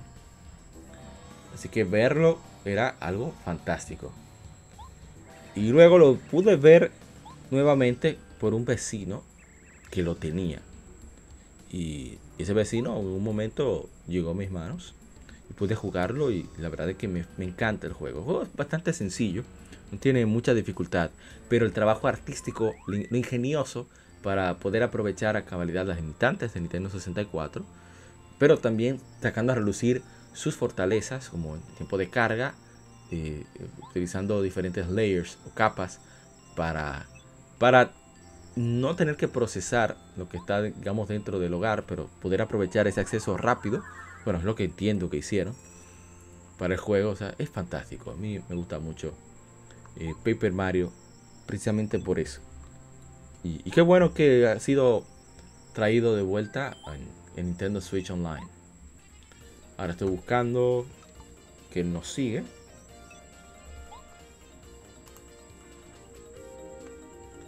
A ver, a ver. Siguiente título, siguiente título. Ah, el siguiente título está relacionado mucho al gameplay de, Mario RPG y Paper Mario. Hace nueve años se lanzó en América Mario Luigi Dream Team para Nintendo 3DS. Dice el colega, el gamer culto, una tienda de, de, tele, de, de Instagram, muy, muy, muy entretenida porque pone muchas cosas de cine y videojuegos, muchas curiosidades. Dice, nueve años, me siento viejo. Eso es nuestro trabajo, ¿eh? esa es la misión cumplida. Escuchar comentarios como ese, si somos malos. Yo lo admito. Soy, soy malo, soy malo. Bien, entonces toca ver en Facebook. Muchas gracias por los likes, por cierto. ¿eh? no tenemos comentarios. Juego muy divertido, aunque entiendo que es extenso de más. Y el hecho de, que, hay que utilizar el sistema de Luigi gigante, entre otras cosas, creo que pudo haberse acortado un poco ese, aspecto.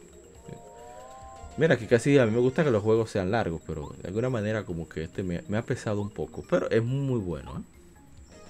No crean. Que vamos con lo que sigue.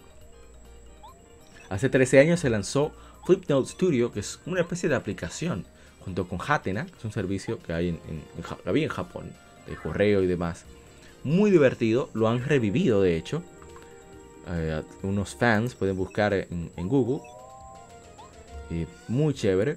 A mí me gusta mucho el, concepto de, que sean como una especie, sean como una especie de, esas notas. ¿Cómo es que le llaman a eso? Flip notes. Son esas notitas amarillas que usan mucho, que tienen como pegamento detrás para pegarlas, eh, stick notes también le llaman. La idea es que es ese concepto de, animar cuadro por cuadro y subirlas a internet. Y han revivido ese, ese concepto de manera muy, muy, muy chévere. Tienes un DSI, creo que a través de utilidad se puede hacer, solo hay que modificar el, IP para el servidor, no, el DNS, para que se conecte con, esto. Y, es fantástico. ¿eh? Bien, a ver, a ver, a ver, ¿qué más? Estoy buscando otros juegos. Hace 33 años les hice un especial, por cierto. Estuve en la Universidad de Sega Genesis. A mí me toca, debía hacerle gameplay, pero estaba, ha sido una semana bastante, bastante atareada. Por eso no pude sacar el, espacio para poder jugar títulos de Sega Genesis, que es un sistema que le tengo mucho cariño, debido a que fue mi aparato de 16 bits momento, hay problemas con el audio nuevamente. No entiendo qué es lo que pasa. A ver, a ver, a ver, acá.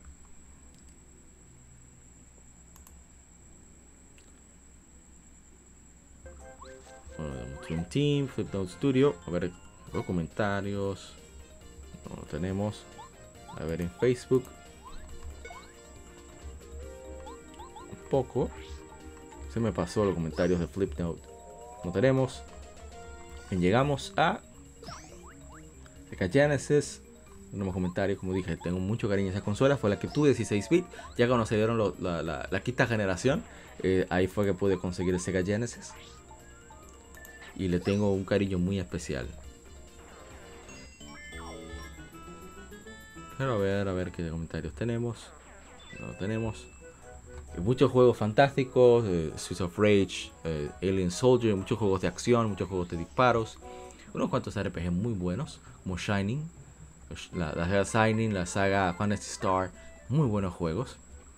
Pero una lástima que no tuviera tanto apoyo en, aspectos de, de, géneros variados, de RPG y demás ya estaban con Nintendo, pero, eso, pero por lo menos para gamers que les gustan los juegos de disparos, de acción, de deportes, Sega Genesis estaba más que bien eh, dotado de, de, juegos en, ese aspecto, catálogo occidental sobre todo. Y bien, hace 10 años se lanzó Darksiders 2, juego bastante querido. Tenemos comentarios dice Michael Michel Taicho RD. Muy bueno. La primera y esta son los que más me gustaron. Son muy buenos juegos, muy sólidos. Un Zelda mucho más oscuro. Dice King a grasa de juego. La saga Darksiders aún recuerdo la grasa del final de la parte 1. Guerra no puedes librar esta batalla solo. No solo, no solo rayos, amigo. Desde el cielo descendiendo los otros tres jinetes. Eso fue épico, en verdad. Para mucha gente. A ver, vamos a ver los comentarios de Facebook. Esos fueron de Instagram. Todavía no entiendo por qué que está cargando tanto. Dice Daniel Zambrano, lo tengo en mi Wii U y es un juego que se queda corto comparándolo con el primero. Lo malo, muchos puzzles, pasas más tiempo resolviendo los puzzles que haciendo otra cosa, se siente muy vacío, la historia es medio aburrida, el resto está bien pero me aburrió. Primero fue mucho mejor, ese sí lo terminé.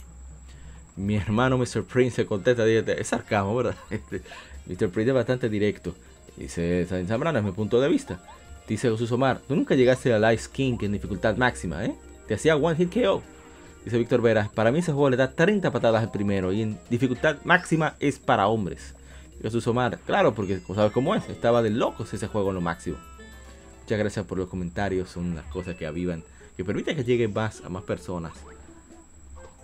Saludos a Mr. Prince. Tengo que ver si lo traigo por el podcast al lado B un día de estos. Vamos con el siguiente título, que también tiene gameplay. Asegurarme que esté en todos los comentarios, o que sí. Vamos a, desplegarlo entonces.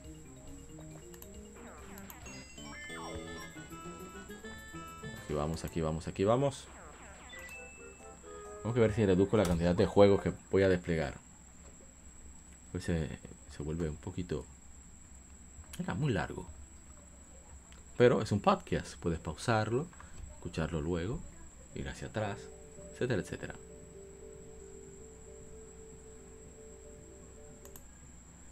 voy a adelantarlo un poco.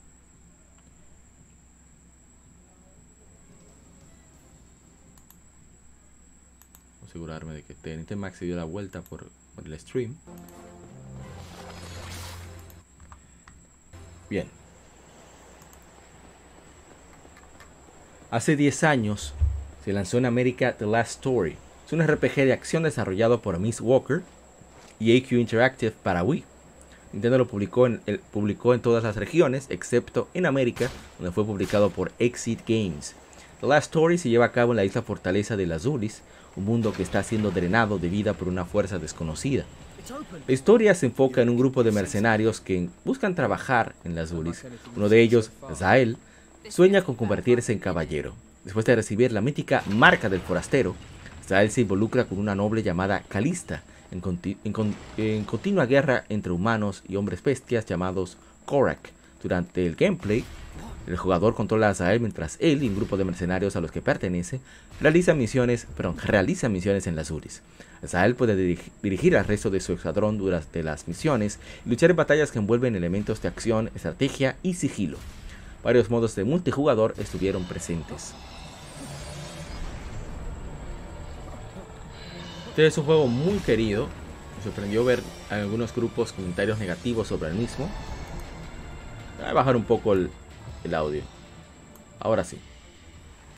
Hey, mi hermano. Mi hermano Waldo está aquí presente. Excelente Paper Mario. Muchas gracias, Waldo, por darte la vuelta. De verdad que lo aprecio mucho. Sé que no, no eres mucho de darte, pasarte por acá.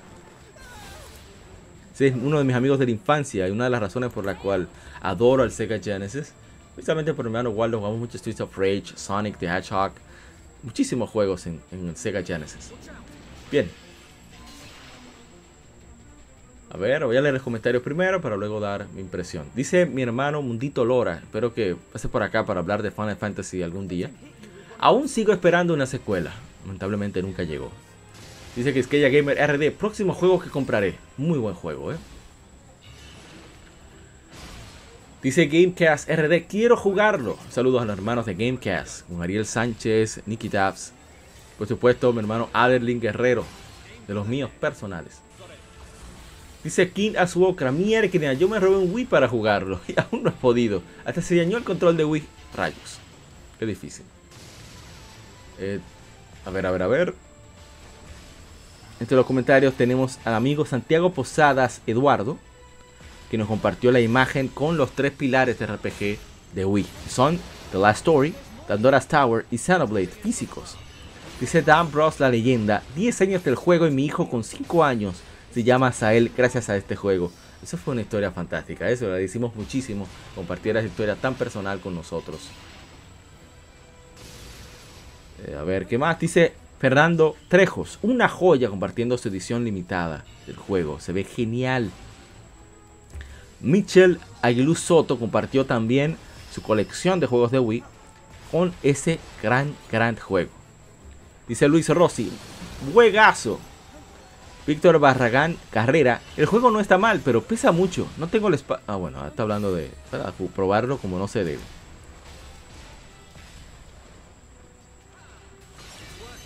Dice Marco Ariel Mavil Torres. Está muy bueno el juego, pero luego de que lo terminas y puedes seguir jugando, ya no supe si podía hacer algo más. Pero sí es muy buen juego. Y como, como no, si lo hizo el creador de del Final Fantasy original. Y la verdad es que sí, es un juego Fantástico. Me gusta mucho el trabajo que hicieron. Y bueno, el juego tiene un gameplay bastante simple. O sea, eh, al principio es más complicado de la cuenta. Eh, lo malo es que te ponen el autoataque. Yo odio el autoataque en la mayoría de juegos. Tuve que acostumbrarme para con... Ah, nada más y nada menos que con uh, Xenoblade. Y tiene un gameplay particular, tiene eh, un juego sencillo de ataque, botones de esquivar. Y me gusta mucho el elemento de, interacción con el entorno con respecto a utilizar sigilo, cómo guiar a los colegas, a los compañeros. Y el, doblaje no está mal, el doblaje británico está muy decente. Me hubiera gustado, obviamente, eh, que tuviera, tuviera la opción de jugar con las voces originales en japonés, pero bueno, es lo que hay. Ahorita fueran peor las voces. Bueno, no es que suenen, no suenen mal en, el doblaje británico. Hubo una controversia con este juego. Y fue el, factor de... De... Dios mío, me olvidé el nombre. Operation Rainfall. Y es que le preguntaron varias veces a Reggie Fils-Aimé, que era que, el encargado de, de, Nintendo of America en ese entonces. No era CEO, pero sí tenía un cargo importante. Bueno, creo que ya era CEO que si era posible que este juego saliera en, Estados Unidos, o sea, en América, en Canadá, Estados Unidos, México. Y él dijo que no había planes, a pesar de que ya el juego había salido en Europa. Y eso hizo preocupar a muchos colegas gamers. Y, e iniciaron una operación llamada, Operation Rainfall. Y, bueno, parte de mi desdén hacia eh, Reggie me tiene que ver con, esta situación, con, el lanzamiento de Pandora's Tower y este juego, The Last Story y Xenoblade, que tampoco tenían planes de lanzarlos en América. Y por suerte llegó. Tarde, limitado, pero llegó. Ojalá que Nintendo considere, yo espero que tenga todos los derechos, relanzarlo para Nintendo Switch. Creo que no hay problema. Y vea que el juego de por sí ya está adaptado para utilizar el, Wii Classic Controller, el control clásico de Wii. Que es muy bueno. Y, y es muy, muy entretenido el, el jueguito. Eh, personajes tienen mucha gracia. Son, son clichés, pero eso no le quita la gracia que tienen. Y bueno, vamos a continuar. A ver qué otro juego tenemos. A ver, a ver, a ver. Oh, pero este también tiene... Tiene, ¿cómo se dice? Eh, tenemos gameplay.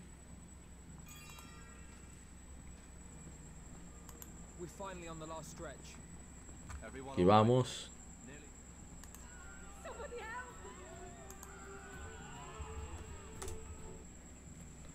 Este es un juego que mucha gente le, ha tomado muy en cuenta. Eso me alegra. No le fue muy bien en su tiempo.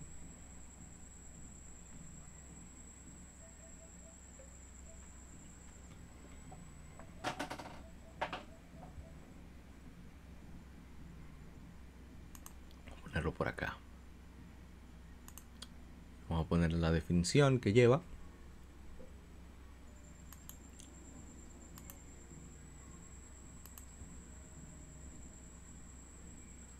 Por ahí. Bien, hace. A ver, a ver. Hace 10 años se lanzó Sleeping Dogs. Es un juego de acción-aventura desarrollado por United Front Games, lo mismo de, de Nation Racers, por ejemplo. Publicado por Square Enix. Originalmente lanzado para PlayStation 3, Xbox 360 y Windows. Sucede en el Hong Kong contemporáneo, con la historia siguiendo a Wei Shen, un oficial chino-americano encubierto asignado a infiltrar a la organización de las tríadas Sun On Yi, el gameplay se enfoca en las habilidades de combate, disparos y parkour de Shen, así como gadgets que pueden usarse tanto en combate como exploración. Los jugadores deben completarse, deben completar, eh, completar ciertas tareas para liberar contenido y continuar la historia, pero también se puede andar libremente en el entorno, mundo abierto, y formar parte de actividades legales y criminales. Lo último incita a respuesta policial, la intensidad es controlada por un sistema de heat, de calor. Acciones como pelear, conducir y correr otorgan a Shen recompensas de estadísticas y al jugador logros. desarrollo y difícil, prolongado y difícil comenzó en 2008.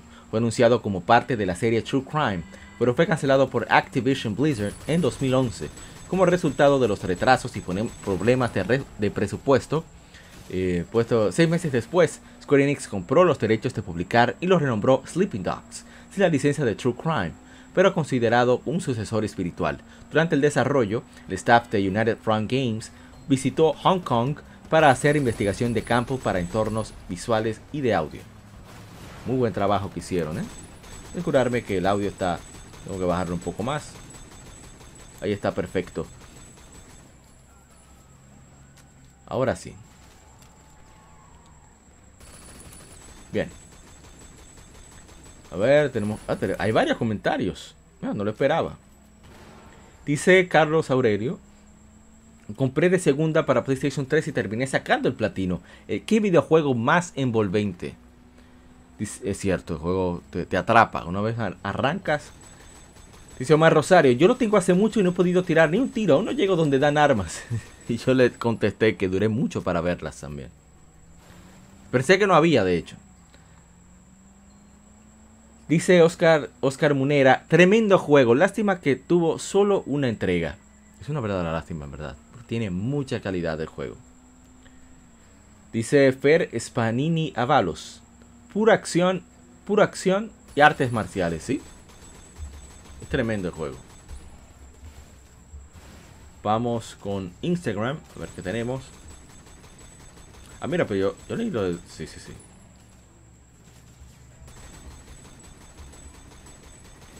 Viendo comentarios.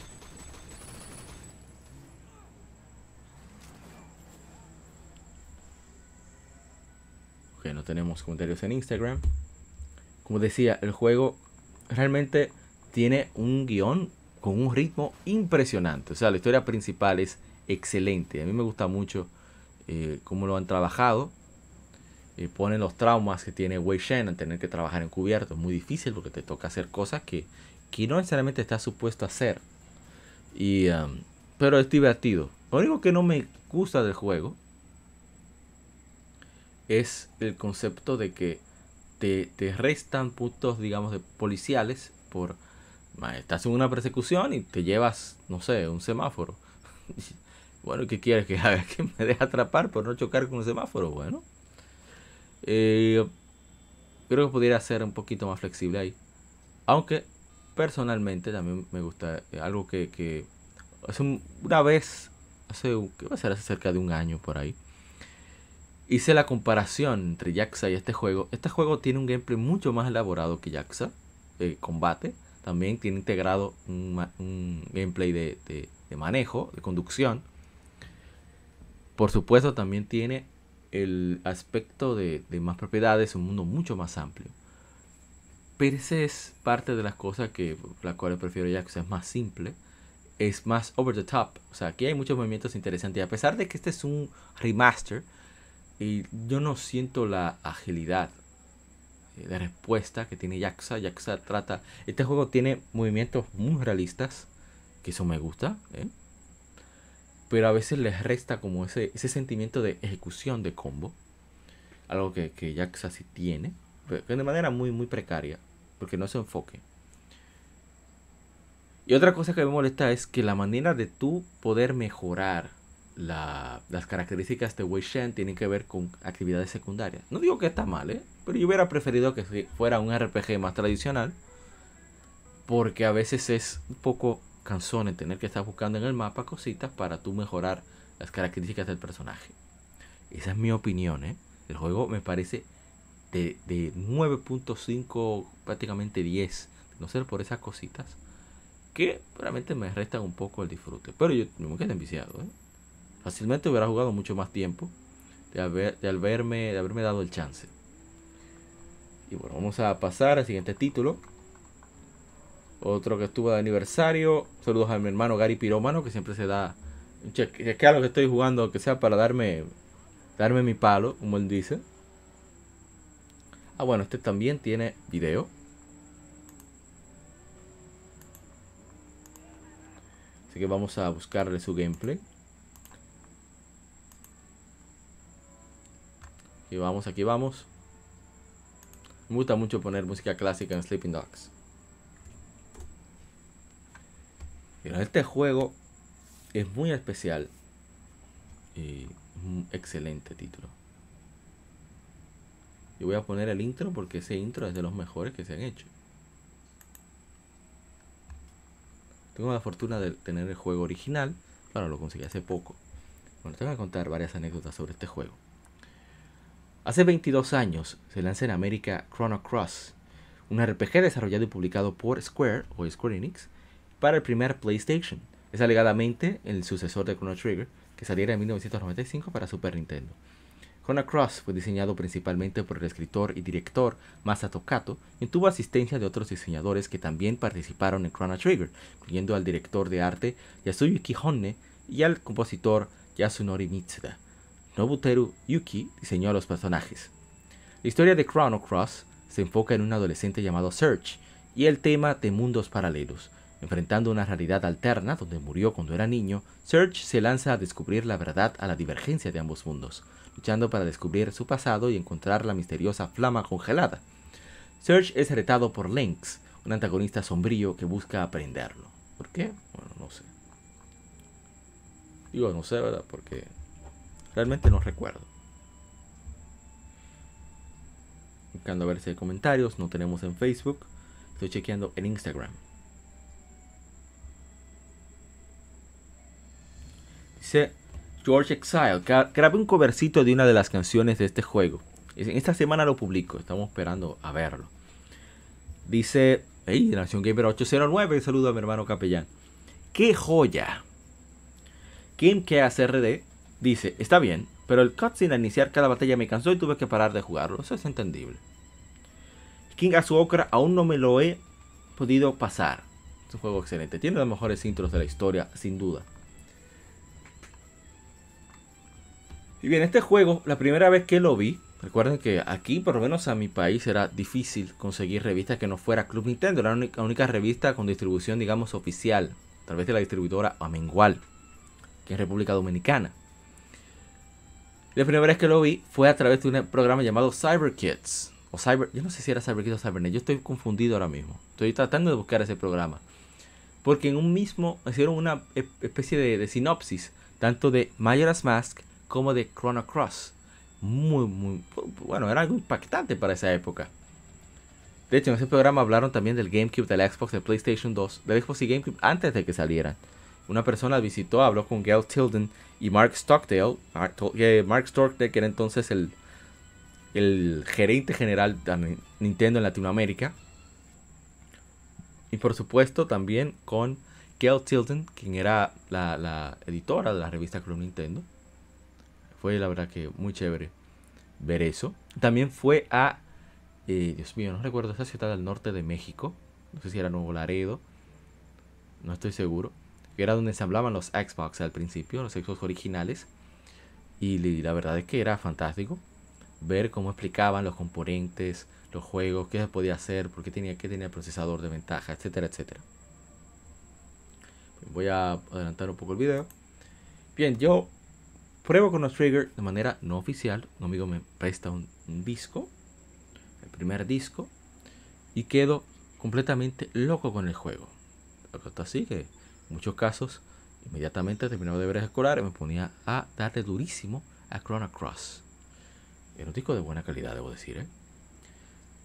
Y al final, el, el juego me parece genial.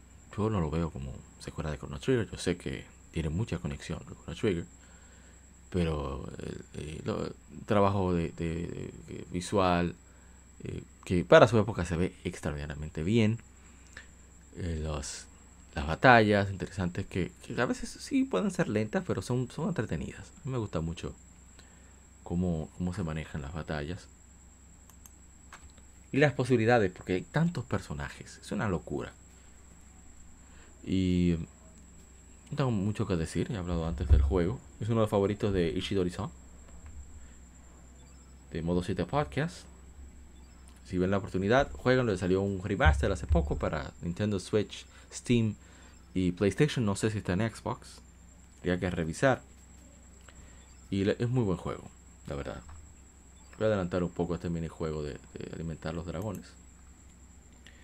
Em, yo, bueno, eh, es más especial todavía. Yo decidí comprar el juego original para eh, PlayStation 1 estaba a un buen precio, unos 10 dólares por ahí. Y después pude conseguirlo. Un amigo me lo trajo. Mira, te traigo este recuerdo muy especial para mí. Y es. Mira, yo compré un Green Label de Greatest Hits. Eh, el, de. Y este amigo, hermano Melvick, saludos para él que a veces escucha el podcast. Un abrazo muy fuerte, mi hermano Melvick. Y me trajo eh, esa original negra. Que lo he subido en algunos videos y fotos sobre el juego. Dios mío, qué chulería tener ese original. Lo tengo esa versión que se está desplegando para aquellos que escuchan el podcast a través de YouTube. Es a través de la PlayStation TV debido a que yo compré en oferta el origen, la versión digital. Y espero conseguir la, el remaster desde que lo vea oferta. Pero un excelente juego que creo que todo el mundo debería por lo menos probar. Y continuando con Infemérides, hace 22 años se lanzó en América Tenchu 2, Birth of the Stealth Assassins, Live by Honor, Kill by Stealth. Muy interesante ese mantra que nos muestra. A ver. Dice Luis Rossi, juegazo. Yo tengo el de PlayStation 2 original. Muy bien, hermano. Dice eh, Saucer Saga 77. Sigo soñando con una recopilación en HD para las consolas actuales. Tengo casi todos en sus respectivas consolas. Solo me faltan los de 3DS porque no lo tuve. No sé, de 10. Bueno, no conocía Tenchu de 3DS.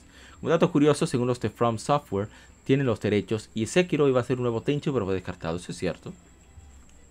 Muy cierto, ellos compraron los derechos. Se lo han cedido, han cedido la licencia a otras personas. Otros desarrolladores, por ejemplo a Capcom. Lo han hecho. Vamos a ver Instagram.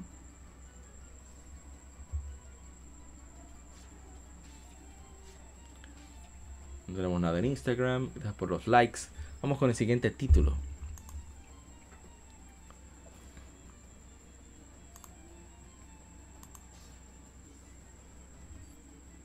Lo voy a ir reduciendo lo que voy diciendo sobre los juegos. Con Chrono Cross. Vamos con este jueguito que lo hizo una sola persona. ¿eh? Claro, otros intervinieron para aportar su, su ella sapiense, sus habilidades técnicas, porque cada quien está limitado, pero que concierne a programación y demás, y creo que visuales, dando el sonido y las voces, una sola persona.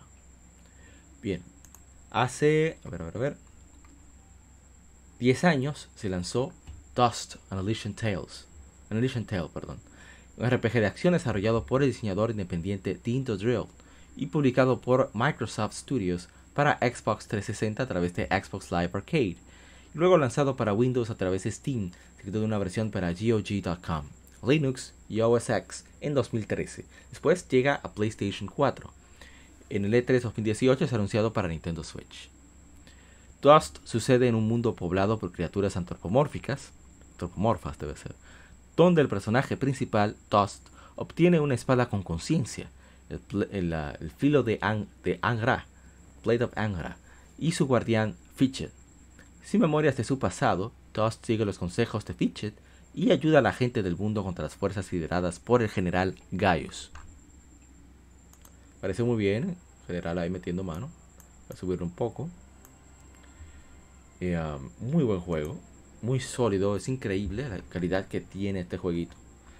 A ver, comentario. Dice Diego Bache, mi hermano Diego Bache. Primer juego de PlayStation 4 y qué maravillosa experiencia. Es muy bueno este juego, de verdad. A ver, estoy buscando en Instagram. Tenemos comentarios.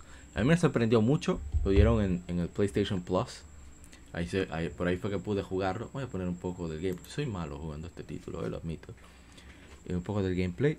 Es un juego bastante rápido, bastante sencillo que tiene operación estilo, estilo como dijimos, de usted. Y me encanta, es una animación eh, relativamente simple, pero bien realizada. Eh, con, hecho, casi se siente como en Flash.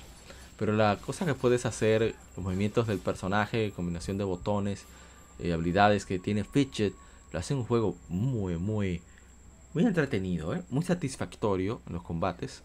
Tiene movimientos defensivos, evasivos obviamente ofensivos.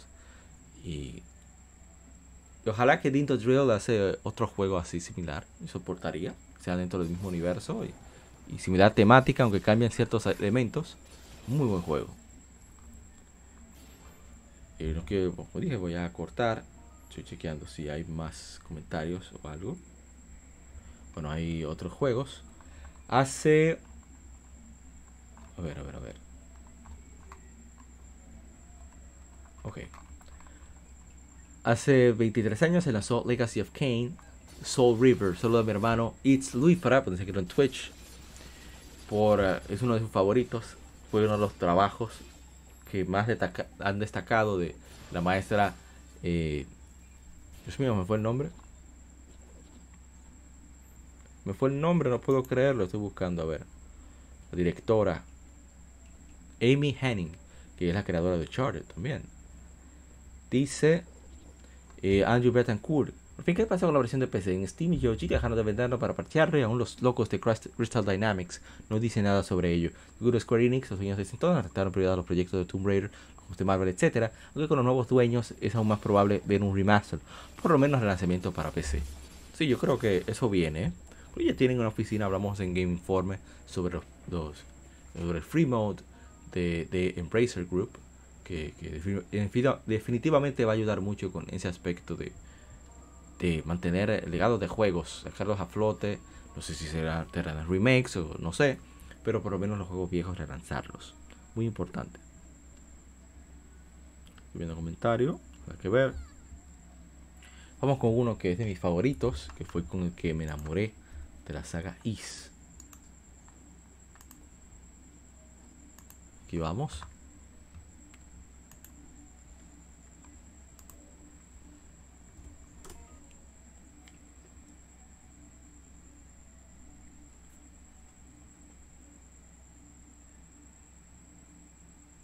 Me suenan bastante, debo decir. ¿eh? Una música fantástica tiene este juego. Bien. Hace 12 años se lanza en América E7. Es un RPG de acción desarrollado por Nihon Falcon y es la séptima entrega de la saga Is, Originalmente fue lanzado para PlayStation Portable o PSP, lanzado para Occidente por Exit Games. El juego fue lanzado para Windows en China, aunque luego fue porteado por Exit Games para PC en todo el mundo, a través de Steam. Adol y Doggy llegan a la capital de Altago en un intento de encontrar más aventura mientras exploran el pueblo. Se meten en líos para ayudar a dos hermanas que eran asediadas por los caballeros dragón locales, que son la armada de Altago. Son encerrados, pero gracias a su reputación como aventureros, tienen una petición del rey para que investiguen unos extraños terremotos que ocurren recientemente, ya que sus hombres no han podido encontrar nada. A lo largo del juego descubren que, sus, que los cinco dragones están, están, despertando una vez más para prevenir una gran catástrofe, dando sus poderes a Adult para que les ayude a evitar que suceda. Excelente, el gran Adult Creston, conocido ahora como Dragon Warrior. ¿eh? ¿Qué hacemos ahora? La gente de Dragon Quest no pueden con Adult. A ver, a ver el comentario que tenemos. Dice Kinasuokra, juego anotado, no conocía este. Bueno, hablamos sobre el especial de East. De hecho, más adelante hacemos un. Hablamos sobre. Pongo la porción donde se habla de East 7. Eh, originalmente iba a ser un juego que, que, iba a tener una versión de PSP y una versión para PC. La de PC iba a tener numeral romano, pero no se pudo. Y salió esto que se hizo muy bien. Primer juego completamente con gráficos 3D de, de, de Nihon Falcon. Le salió muy bien. El gameplay es muy sólido. Es muy divertido. El trabajo de audio es impecable e impresionante. Y me gusta mucho el gameplay. Fue que se inició el Party System. Eh, yo lo conocí, Dark Devil.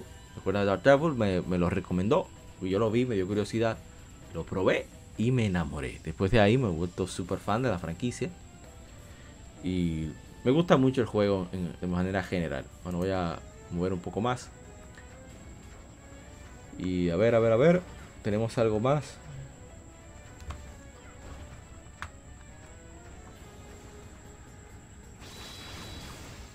Hace 10 años se lanzó en América New Super Mario Bros. 2.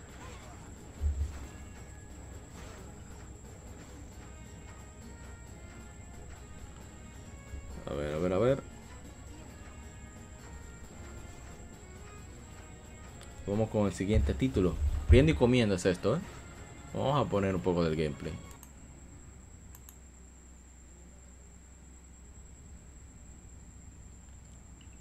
Me dan durísimo. Voy a ponerlo al final cuando puedo ganar.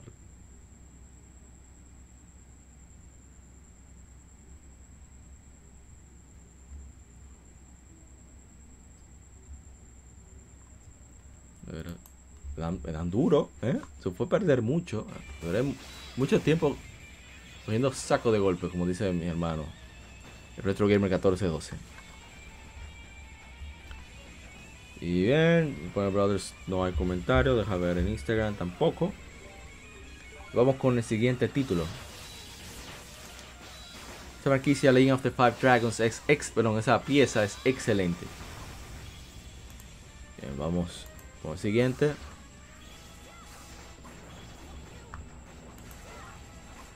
Es un juego que se debe probar de PSP y 7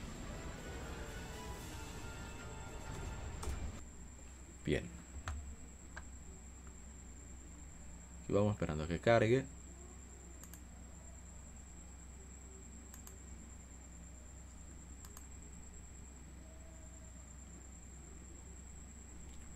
Y aquí vamos. Ah, tengo que ampliar. Hace 8 años se lanzó Solar Online Hollow Fragment por Bandai Namco, desarrollado por Acuria es un juego de novela gráfica y RPG basado en la novela ligera Sword Art Online. Es el segundo en la serie, siendo antecedido por Sword Art Online Infinity Moment. Una edición Director's Cut titulada Sword Art Online Re Hollow Fragment fue lanzado para PlayStation 4, bueno, lanzada para PlayStation 4 en Occidente al año siguiente. Esta es la versión que se está desplegando y mejora un poquito los visuales y tiene multiplayer online. Juego muy sencillo, ¿eh? porque es como. No es lo único que tiene de acción es la movilidad. Pero la ejecución tiene su, su timing, digamos, su ritmo.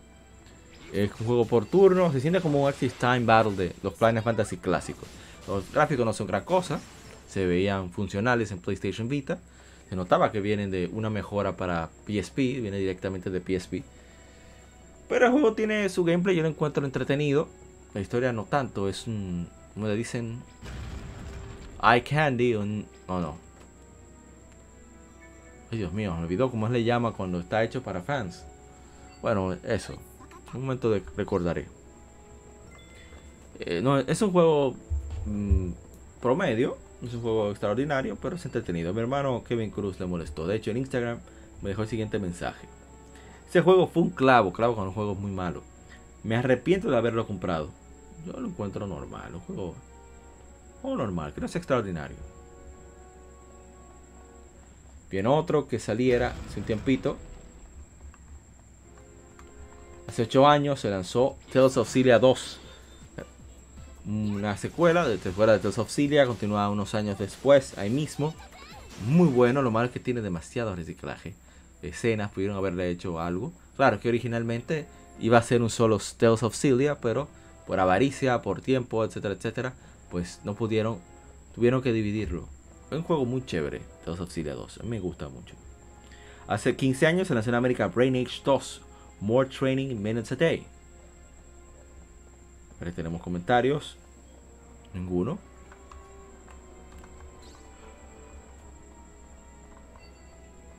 Dice Alex Iñaki, vibrando alto. Muy buen juego y con bastante reto. Me puse a buscar el de Switch y lo encontré. Este juego a mí me fascinó cuando lo leí Club Nintendo la primera parte. Entonces, como estaba la segunda y estaba barata, mi hermano Waldo, que se pasó por, por el stream, me consiguió Nintendo 10 Lite con y un bundle que traía eh, accesorios, Beat Agents y finalmente el, el genial eh, este Brain Age 2. Me, lo primero que me fascinó que, que pudiera poner en español y era en español latino. Eso, eso, está, eso a mí me voló la cabeza. Y le tengo mucho cariño a ese juego precisamente por el hecho de que mi amigo se tomó la molestia de, de conseguírmelo. Yo le mandé el dinero y él me hizo el favor de, eh, conseguirlo por mí. Pero tiene me gusta mucho el minijuego de, de las matemáticas simples, rápidas. No sé por qué. Y también la de las palabras que están con las letras en diferente orden. Ese es muy bueno, es excelente, es muy divertido los minijuegos.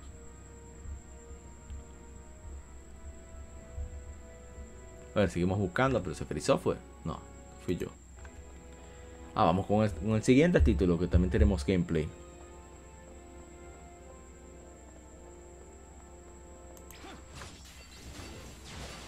Ver, a ver, estoy buscando. Estamos casi culminando ya con, con este lado A.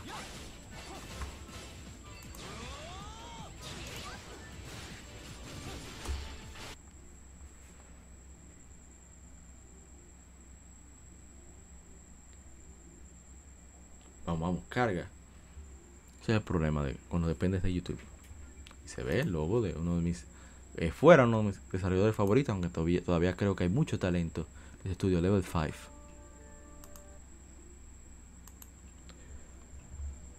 Entonces a leer. Hace 15 años se lanza en América Jan Dark. Es un RPG táctico desarrollado por Level 5, publicado por Sony para PlayStation Portable, o sea, PSP. No fue lanzado en Europa. Eh, Jan Dark es el primer RPG táctico de Level 5, así como su primera producción. Voy a adelantarlo un poco al medio de, al medio de combate. Eh, um, su primera producción para PSP. La narrativa del título, o sea, de Level 5. Narrativa del título, narrativa del título hace uso de varios elementos de fantasía y está basada en la historia de Juana de Arco y su lucha contra la ocupación inglesa de Francia durante la Guerra de los 100 Años a inicios del siglo XV. Eh, a ver, a ver uh, si tenemos comentarios. Dice Avan FS, excelente juego por turnos. Lástima que cuando quise pasarlo perdí mi avance. Eso me dolió, ¿eh? De verdad que me dolió. Ojalá que lo retomes y, y puedas terminarlo. Es un excelente juego. A ver. ¿Dónde está?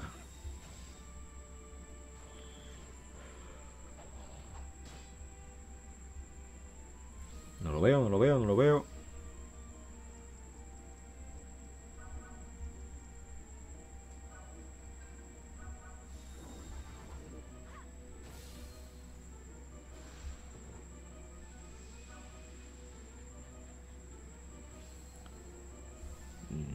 Sigo perdido, ¿eh? Con los comentarios.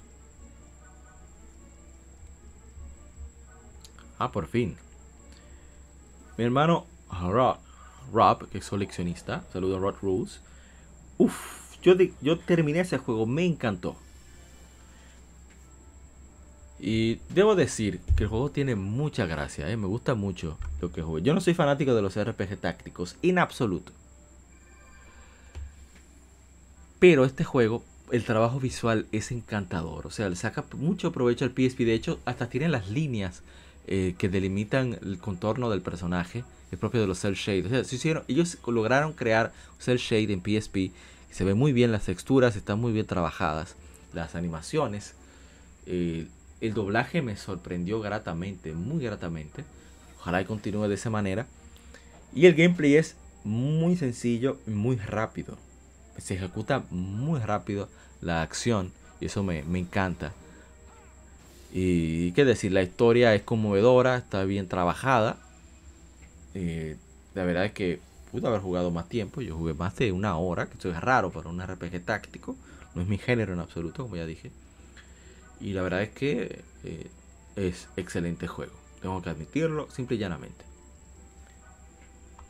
Y tanto que lo vi físico en la pulga. No le hice caso. No bueno que me pase. Y ya casi terminando. Ahí vamos.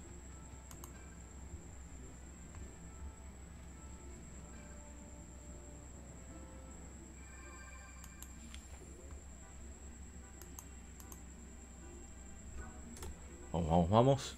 Carga, carga.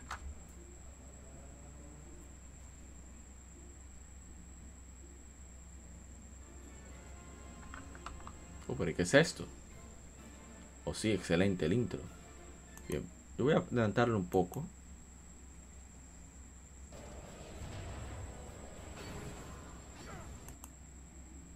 Me suenan bastante, ¿eh? muchas veces. Sí, ahí está bien.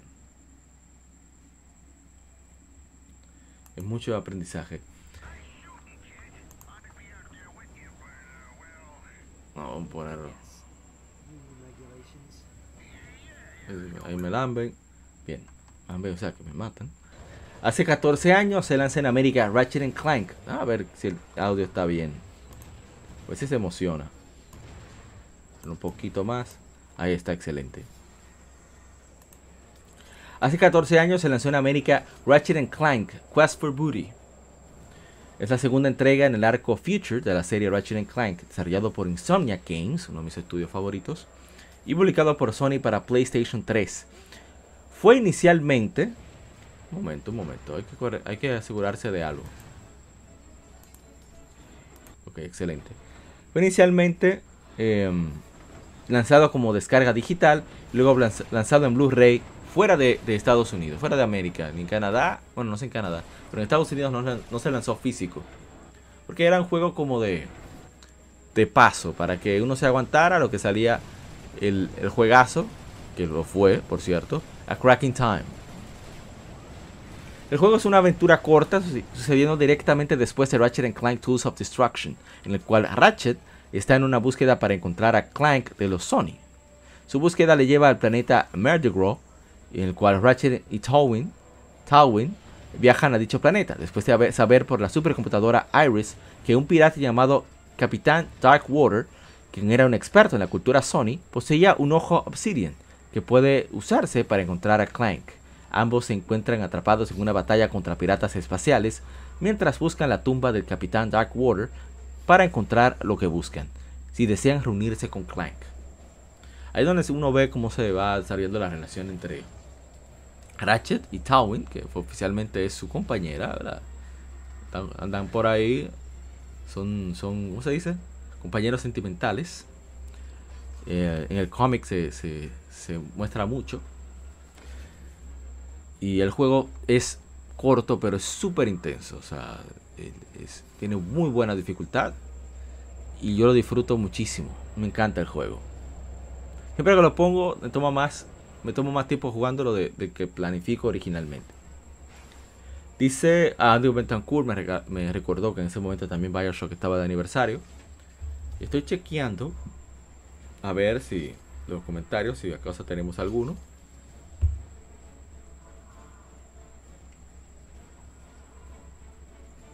No veo, no veo.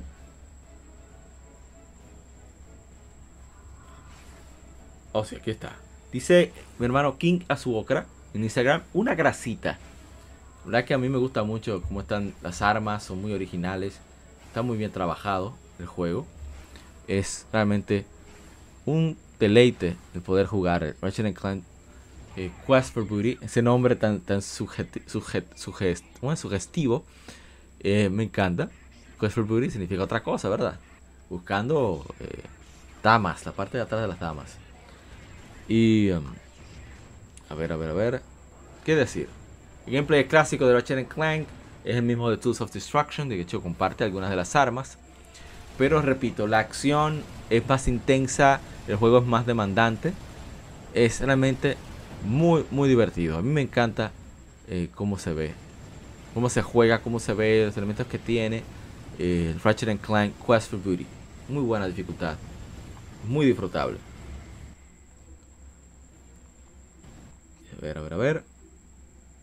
Y por cierto, lo regalaron con Ratchet Clank Into the Nexus. Por eso lo pude conseguir. Estuve de aniversario también, que quiero hacerle su especial. Pero hacérselo algún día. Pero mira.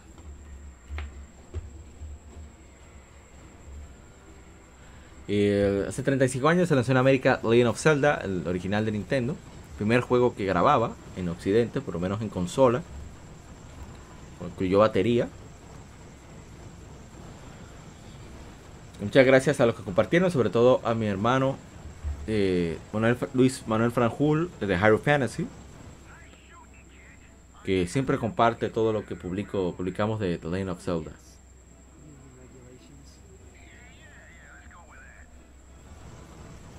A ver. Of Destruction. Lane of Zelda. Esperaba más comentarios y manifestación, pero no nos fue mal, ¿eh?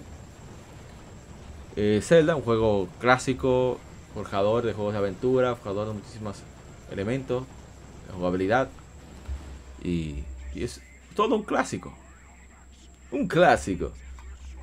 Yo lo jugaba cuando niño, cuando no entendía nada, muy niño. Bueno, también estuve de aniversario de Super Nintendo, 31 años, pero quiero hacer un especial para el próximo episodio.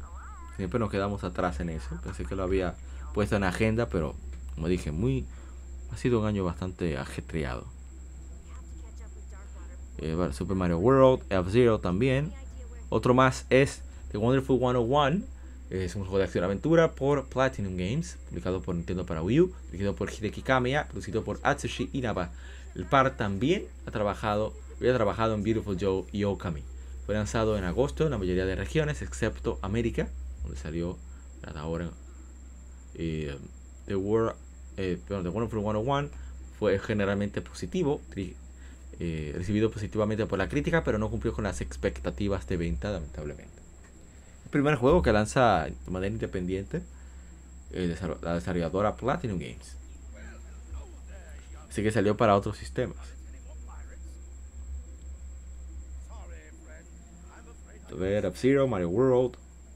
Y para culminar, ya este tiene gameplay. No muy buen gameplay, debo de admitir.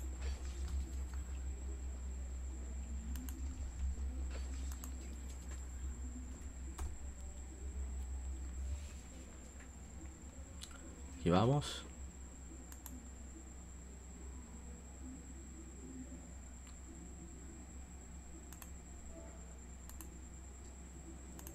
No, no, no, no, no es la resolución que quería. Estoy ajustando el audio. Voy a adelantarlo hasta donde ya hay gameplay. ahí está bien. Hace... A ver... Ah, espera, Wonderful 101, no hay comentarios. Juego que agregué este año en efemérides, pero seguiré agregando más.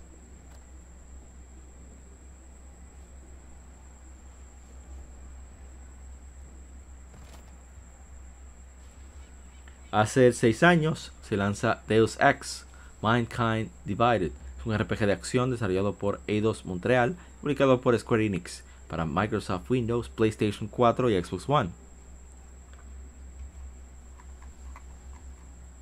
Es la décimo, a ver, la cuarta entrega principal de la serie Deus Ex y secuela del título de 2011 Deus Ex Human Revolution.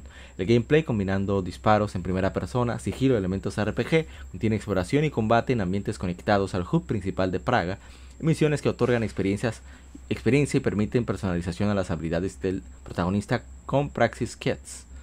Las conversaciones entre personajes tienen respuesta, respuesta variada, con opciones de conversaciones y en puntos cruciales de la historia afectan como, el, como afectan, perdón, perdón eh, las conversaciones entre personas tienen respuestas variadas opciones de conversaciones y en puntos cruciales de la historia afectan cómo va el curso de la misma.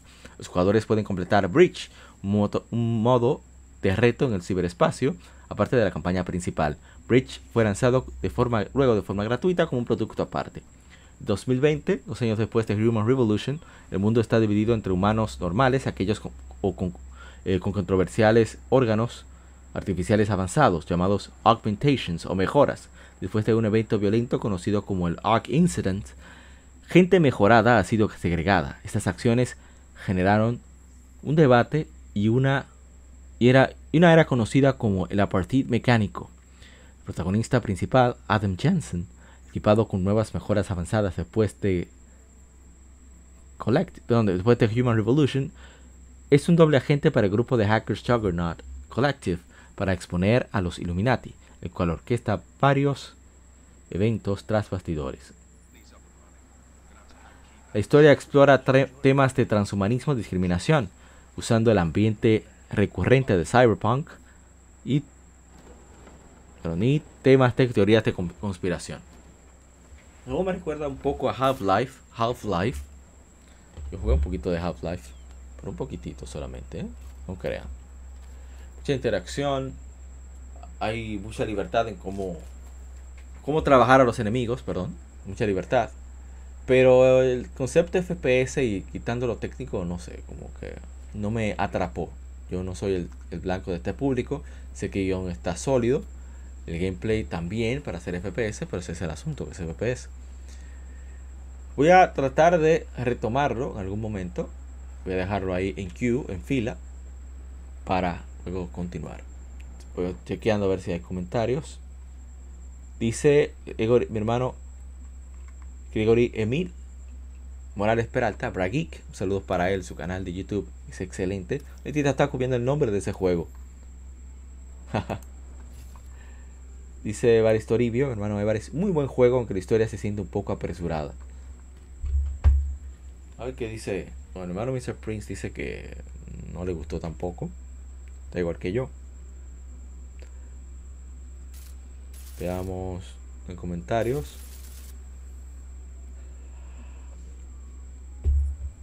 Me puedo acostumbrar mucho a la interfaz de usuario, al gameplay. Que los, FPS definitivamente no son lo mío. Pero voy a continuar intentando adelante para. Porque a nivel técnico el juego está, está bien. No se puede. No se le puede reprochar absolutamente nada. Y bueno, estas serían todas las que infemérides por este episodio número 140. Y voy a continuar con lo que ha salido durante esta semana para el próximo episodio. Espero que lo hayan disfrutado. Recuerden, uh, bueno, estamos en todas las redes sociales como Región Gamer RD, Twitter, Instagram, Facebook. Eh, bueno, falta otra. No, esas son todas. Pueden buscarnos en diferentes plataformas de podcast como Legión Gamer RD. El enlace que comparto con principales hacia el proveedor, eh, mi alojador de podcast que es PodNation. Pueden escuchar desde allí. Y bueno, muchísimas gracias por darse la vuelta por acá. En este episodio de Legión Gamer que ahora hacemos en vivo las dos partes. Esperando que tener su retroalimentación. Muchísimas gracias por realmente eh, venir, escuchar. Esperamos que vernos muy pronto en Lectura Gaming o en cualquier otra cosa. De nuevo, mil gracias. Eh, soy APA. Como siempre, recuerden cuidarse mucho y que siga el vicio. Nos vemos en el lado B, que ya grabamos con el agente Cobra sobre los combates en los RPG, combate por turnos, combates en tiempo real, combates mixtos. Así que espero que se den la vuelta, ya está en YouTube Y bueno, supone que cuando si escuchas esto en otras plataformas, también está disponible. Como dije, recuerde cuidarse mucho y que siga el vicio. Bye bye. Hasta el lado B, ¿eh?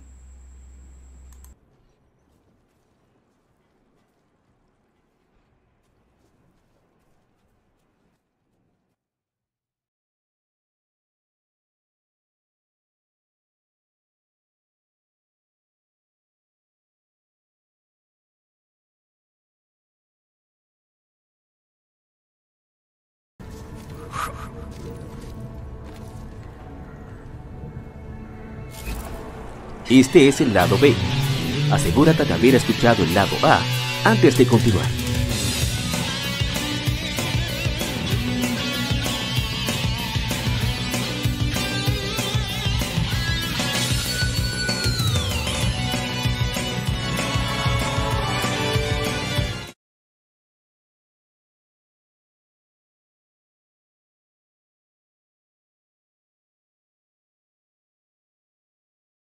Acabas de escuchar el lado A.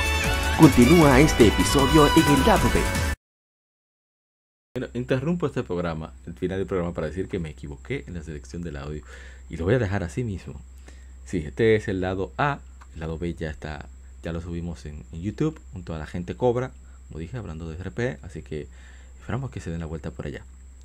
Nos vemos hasta la próxima. Recuerden cuidarse mucho y que siga el vicio. Bye bye.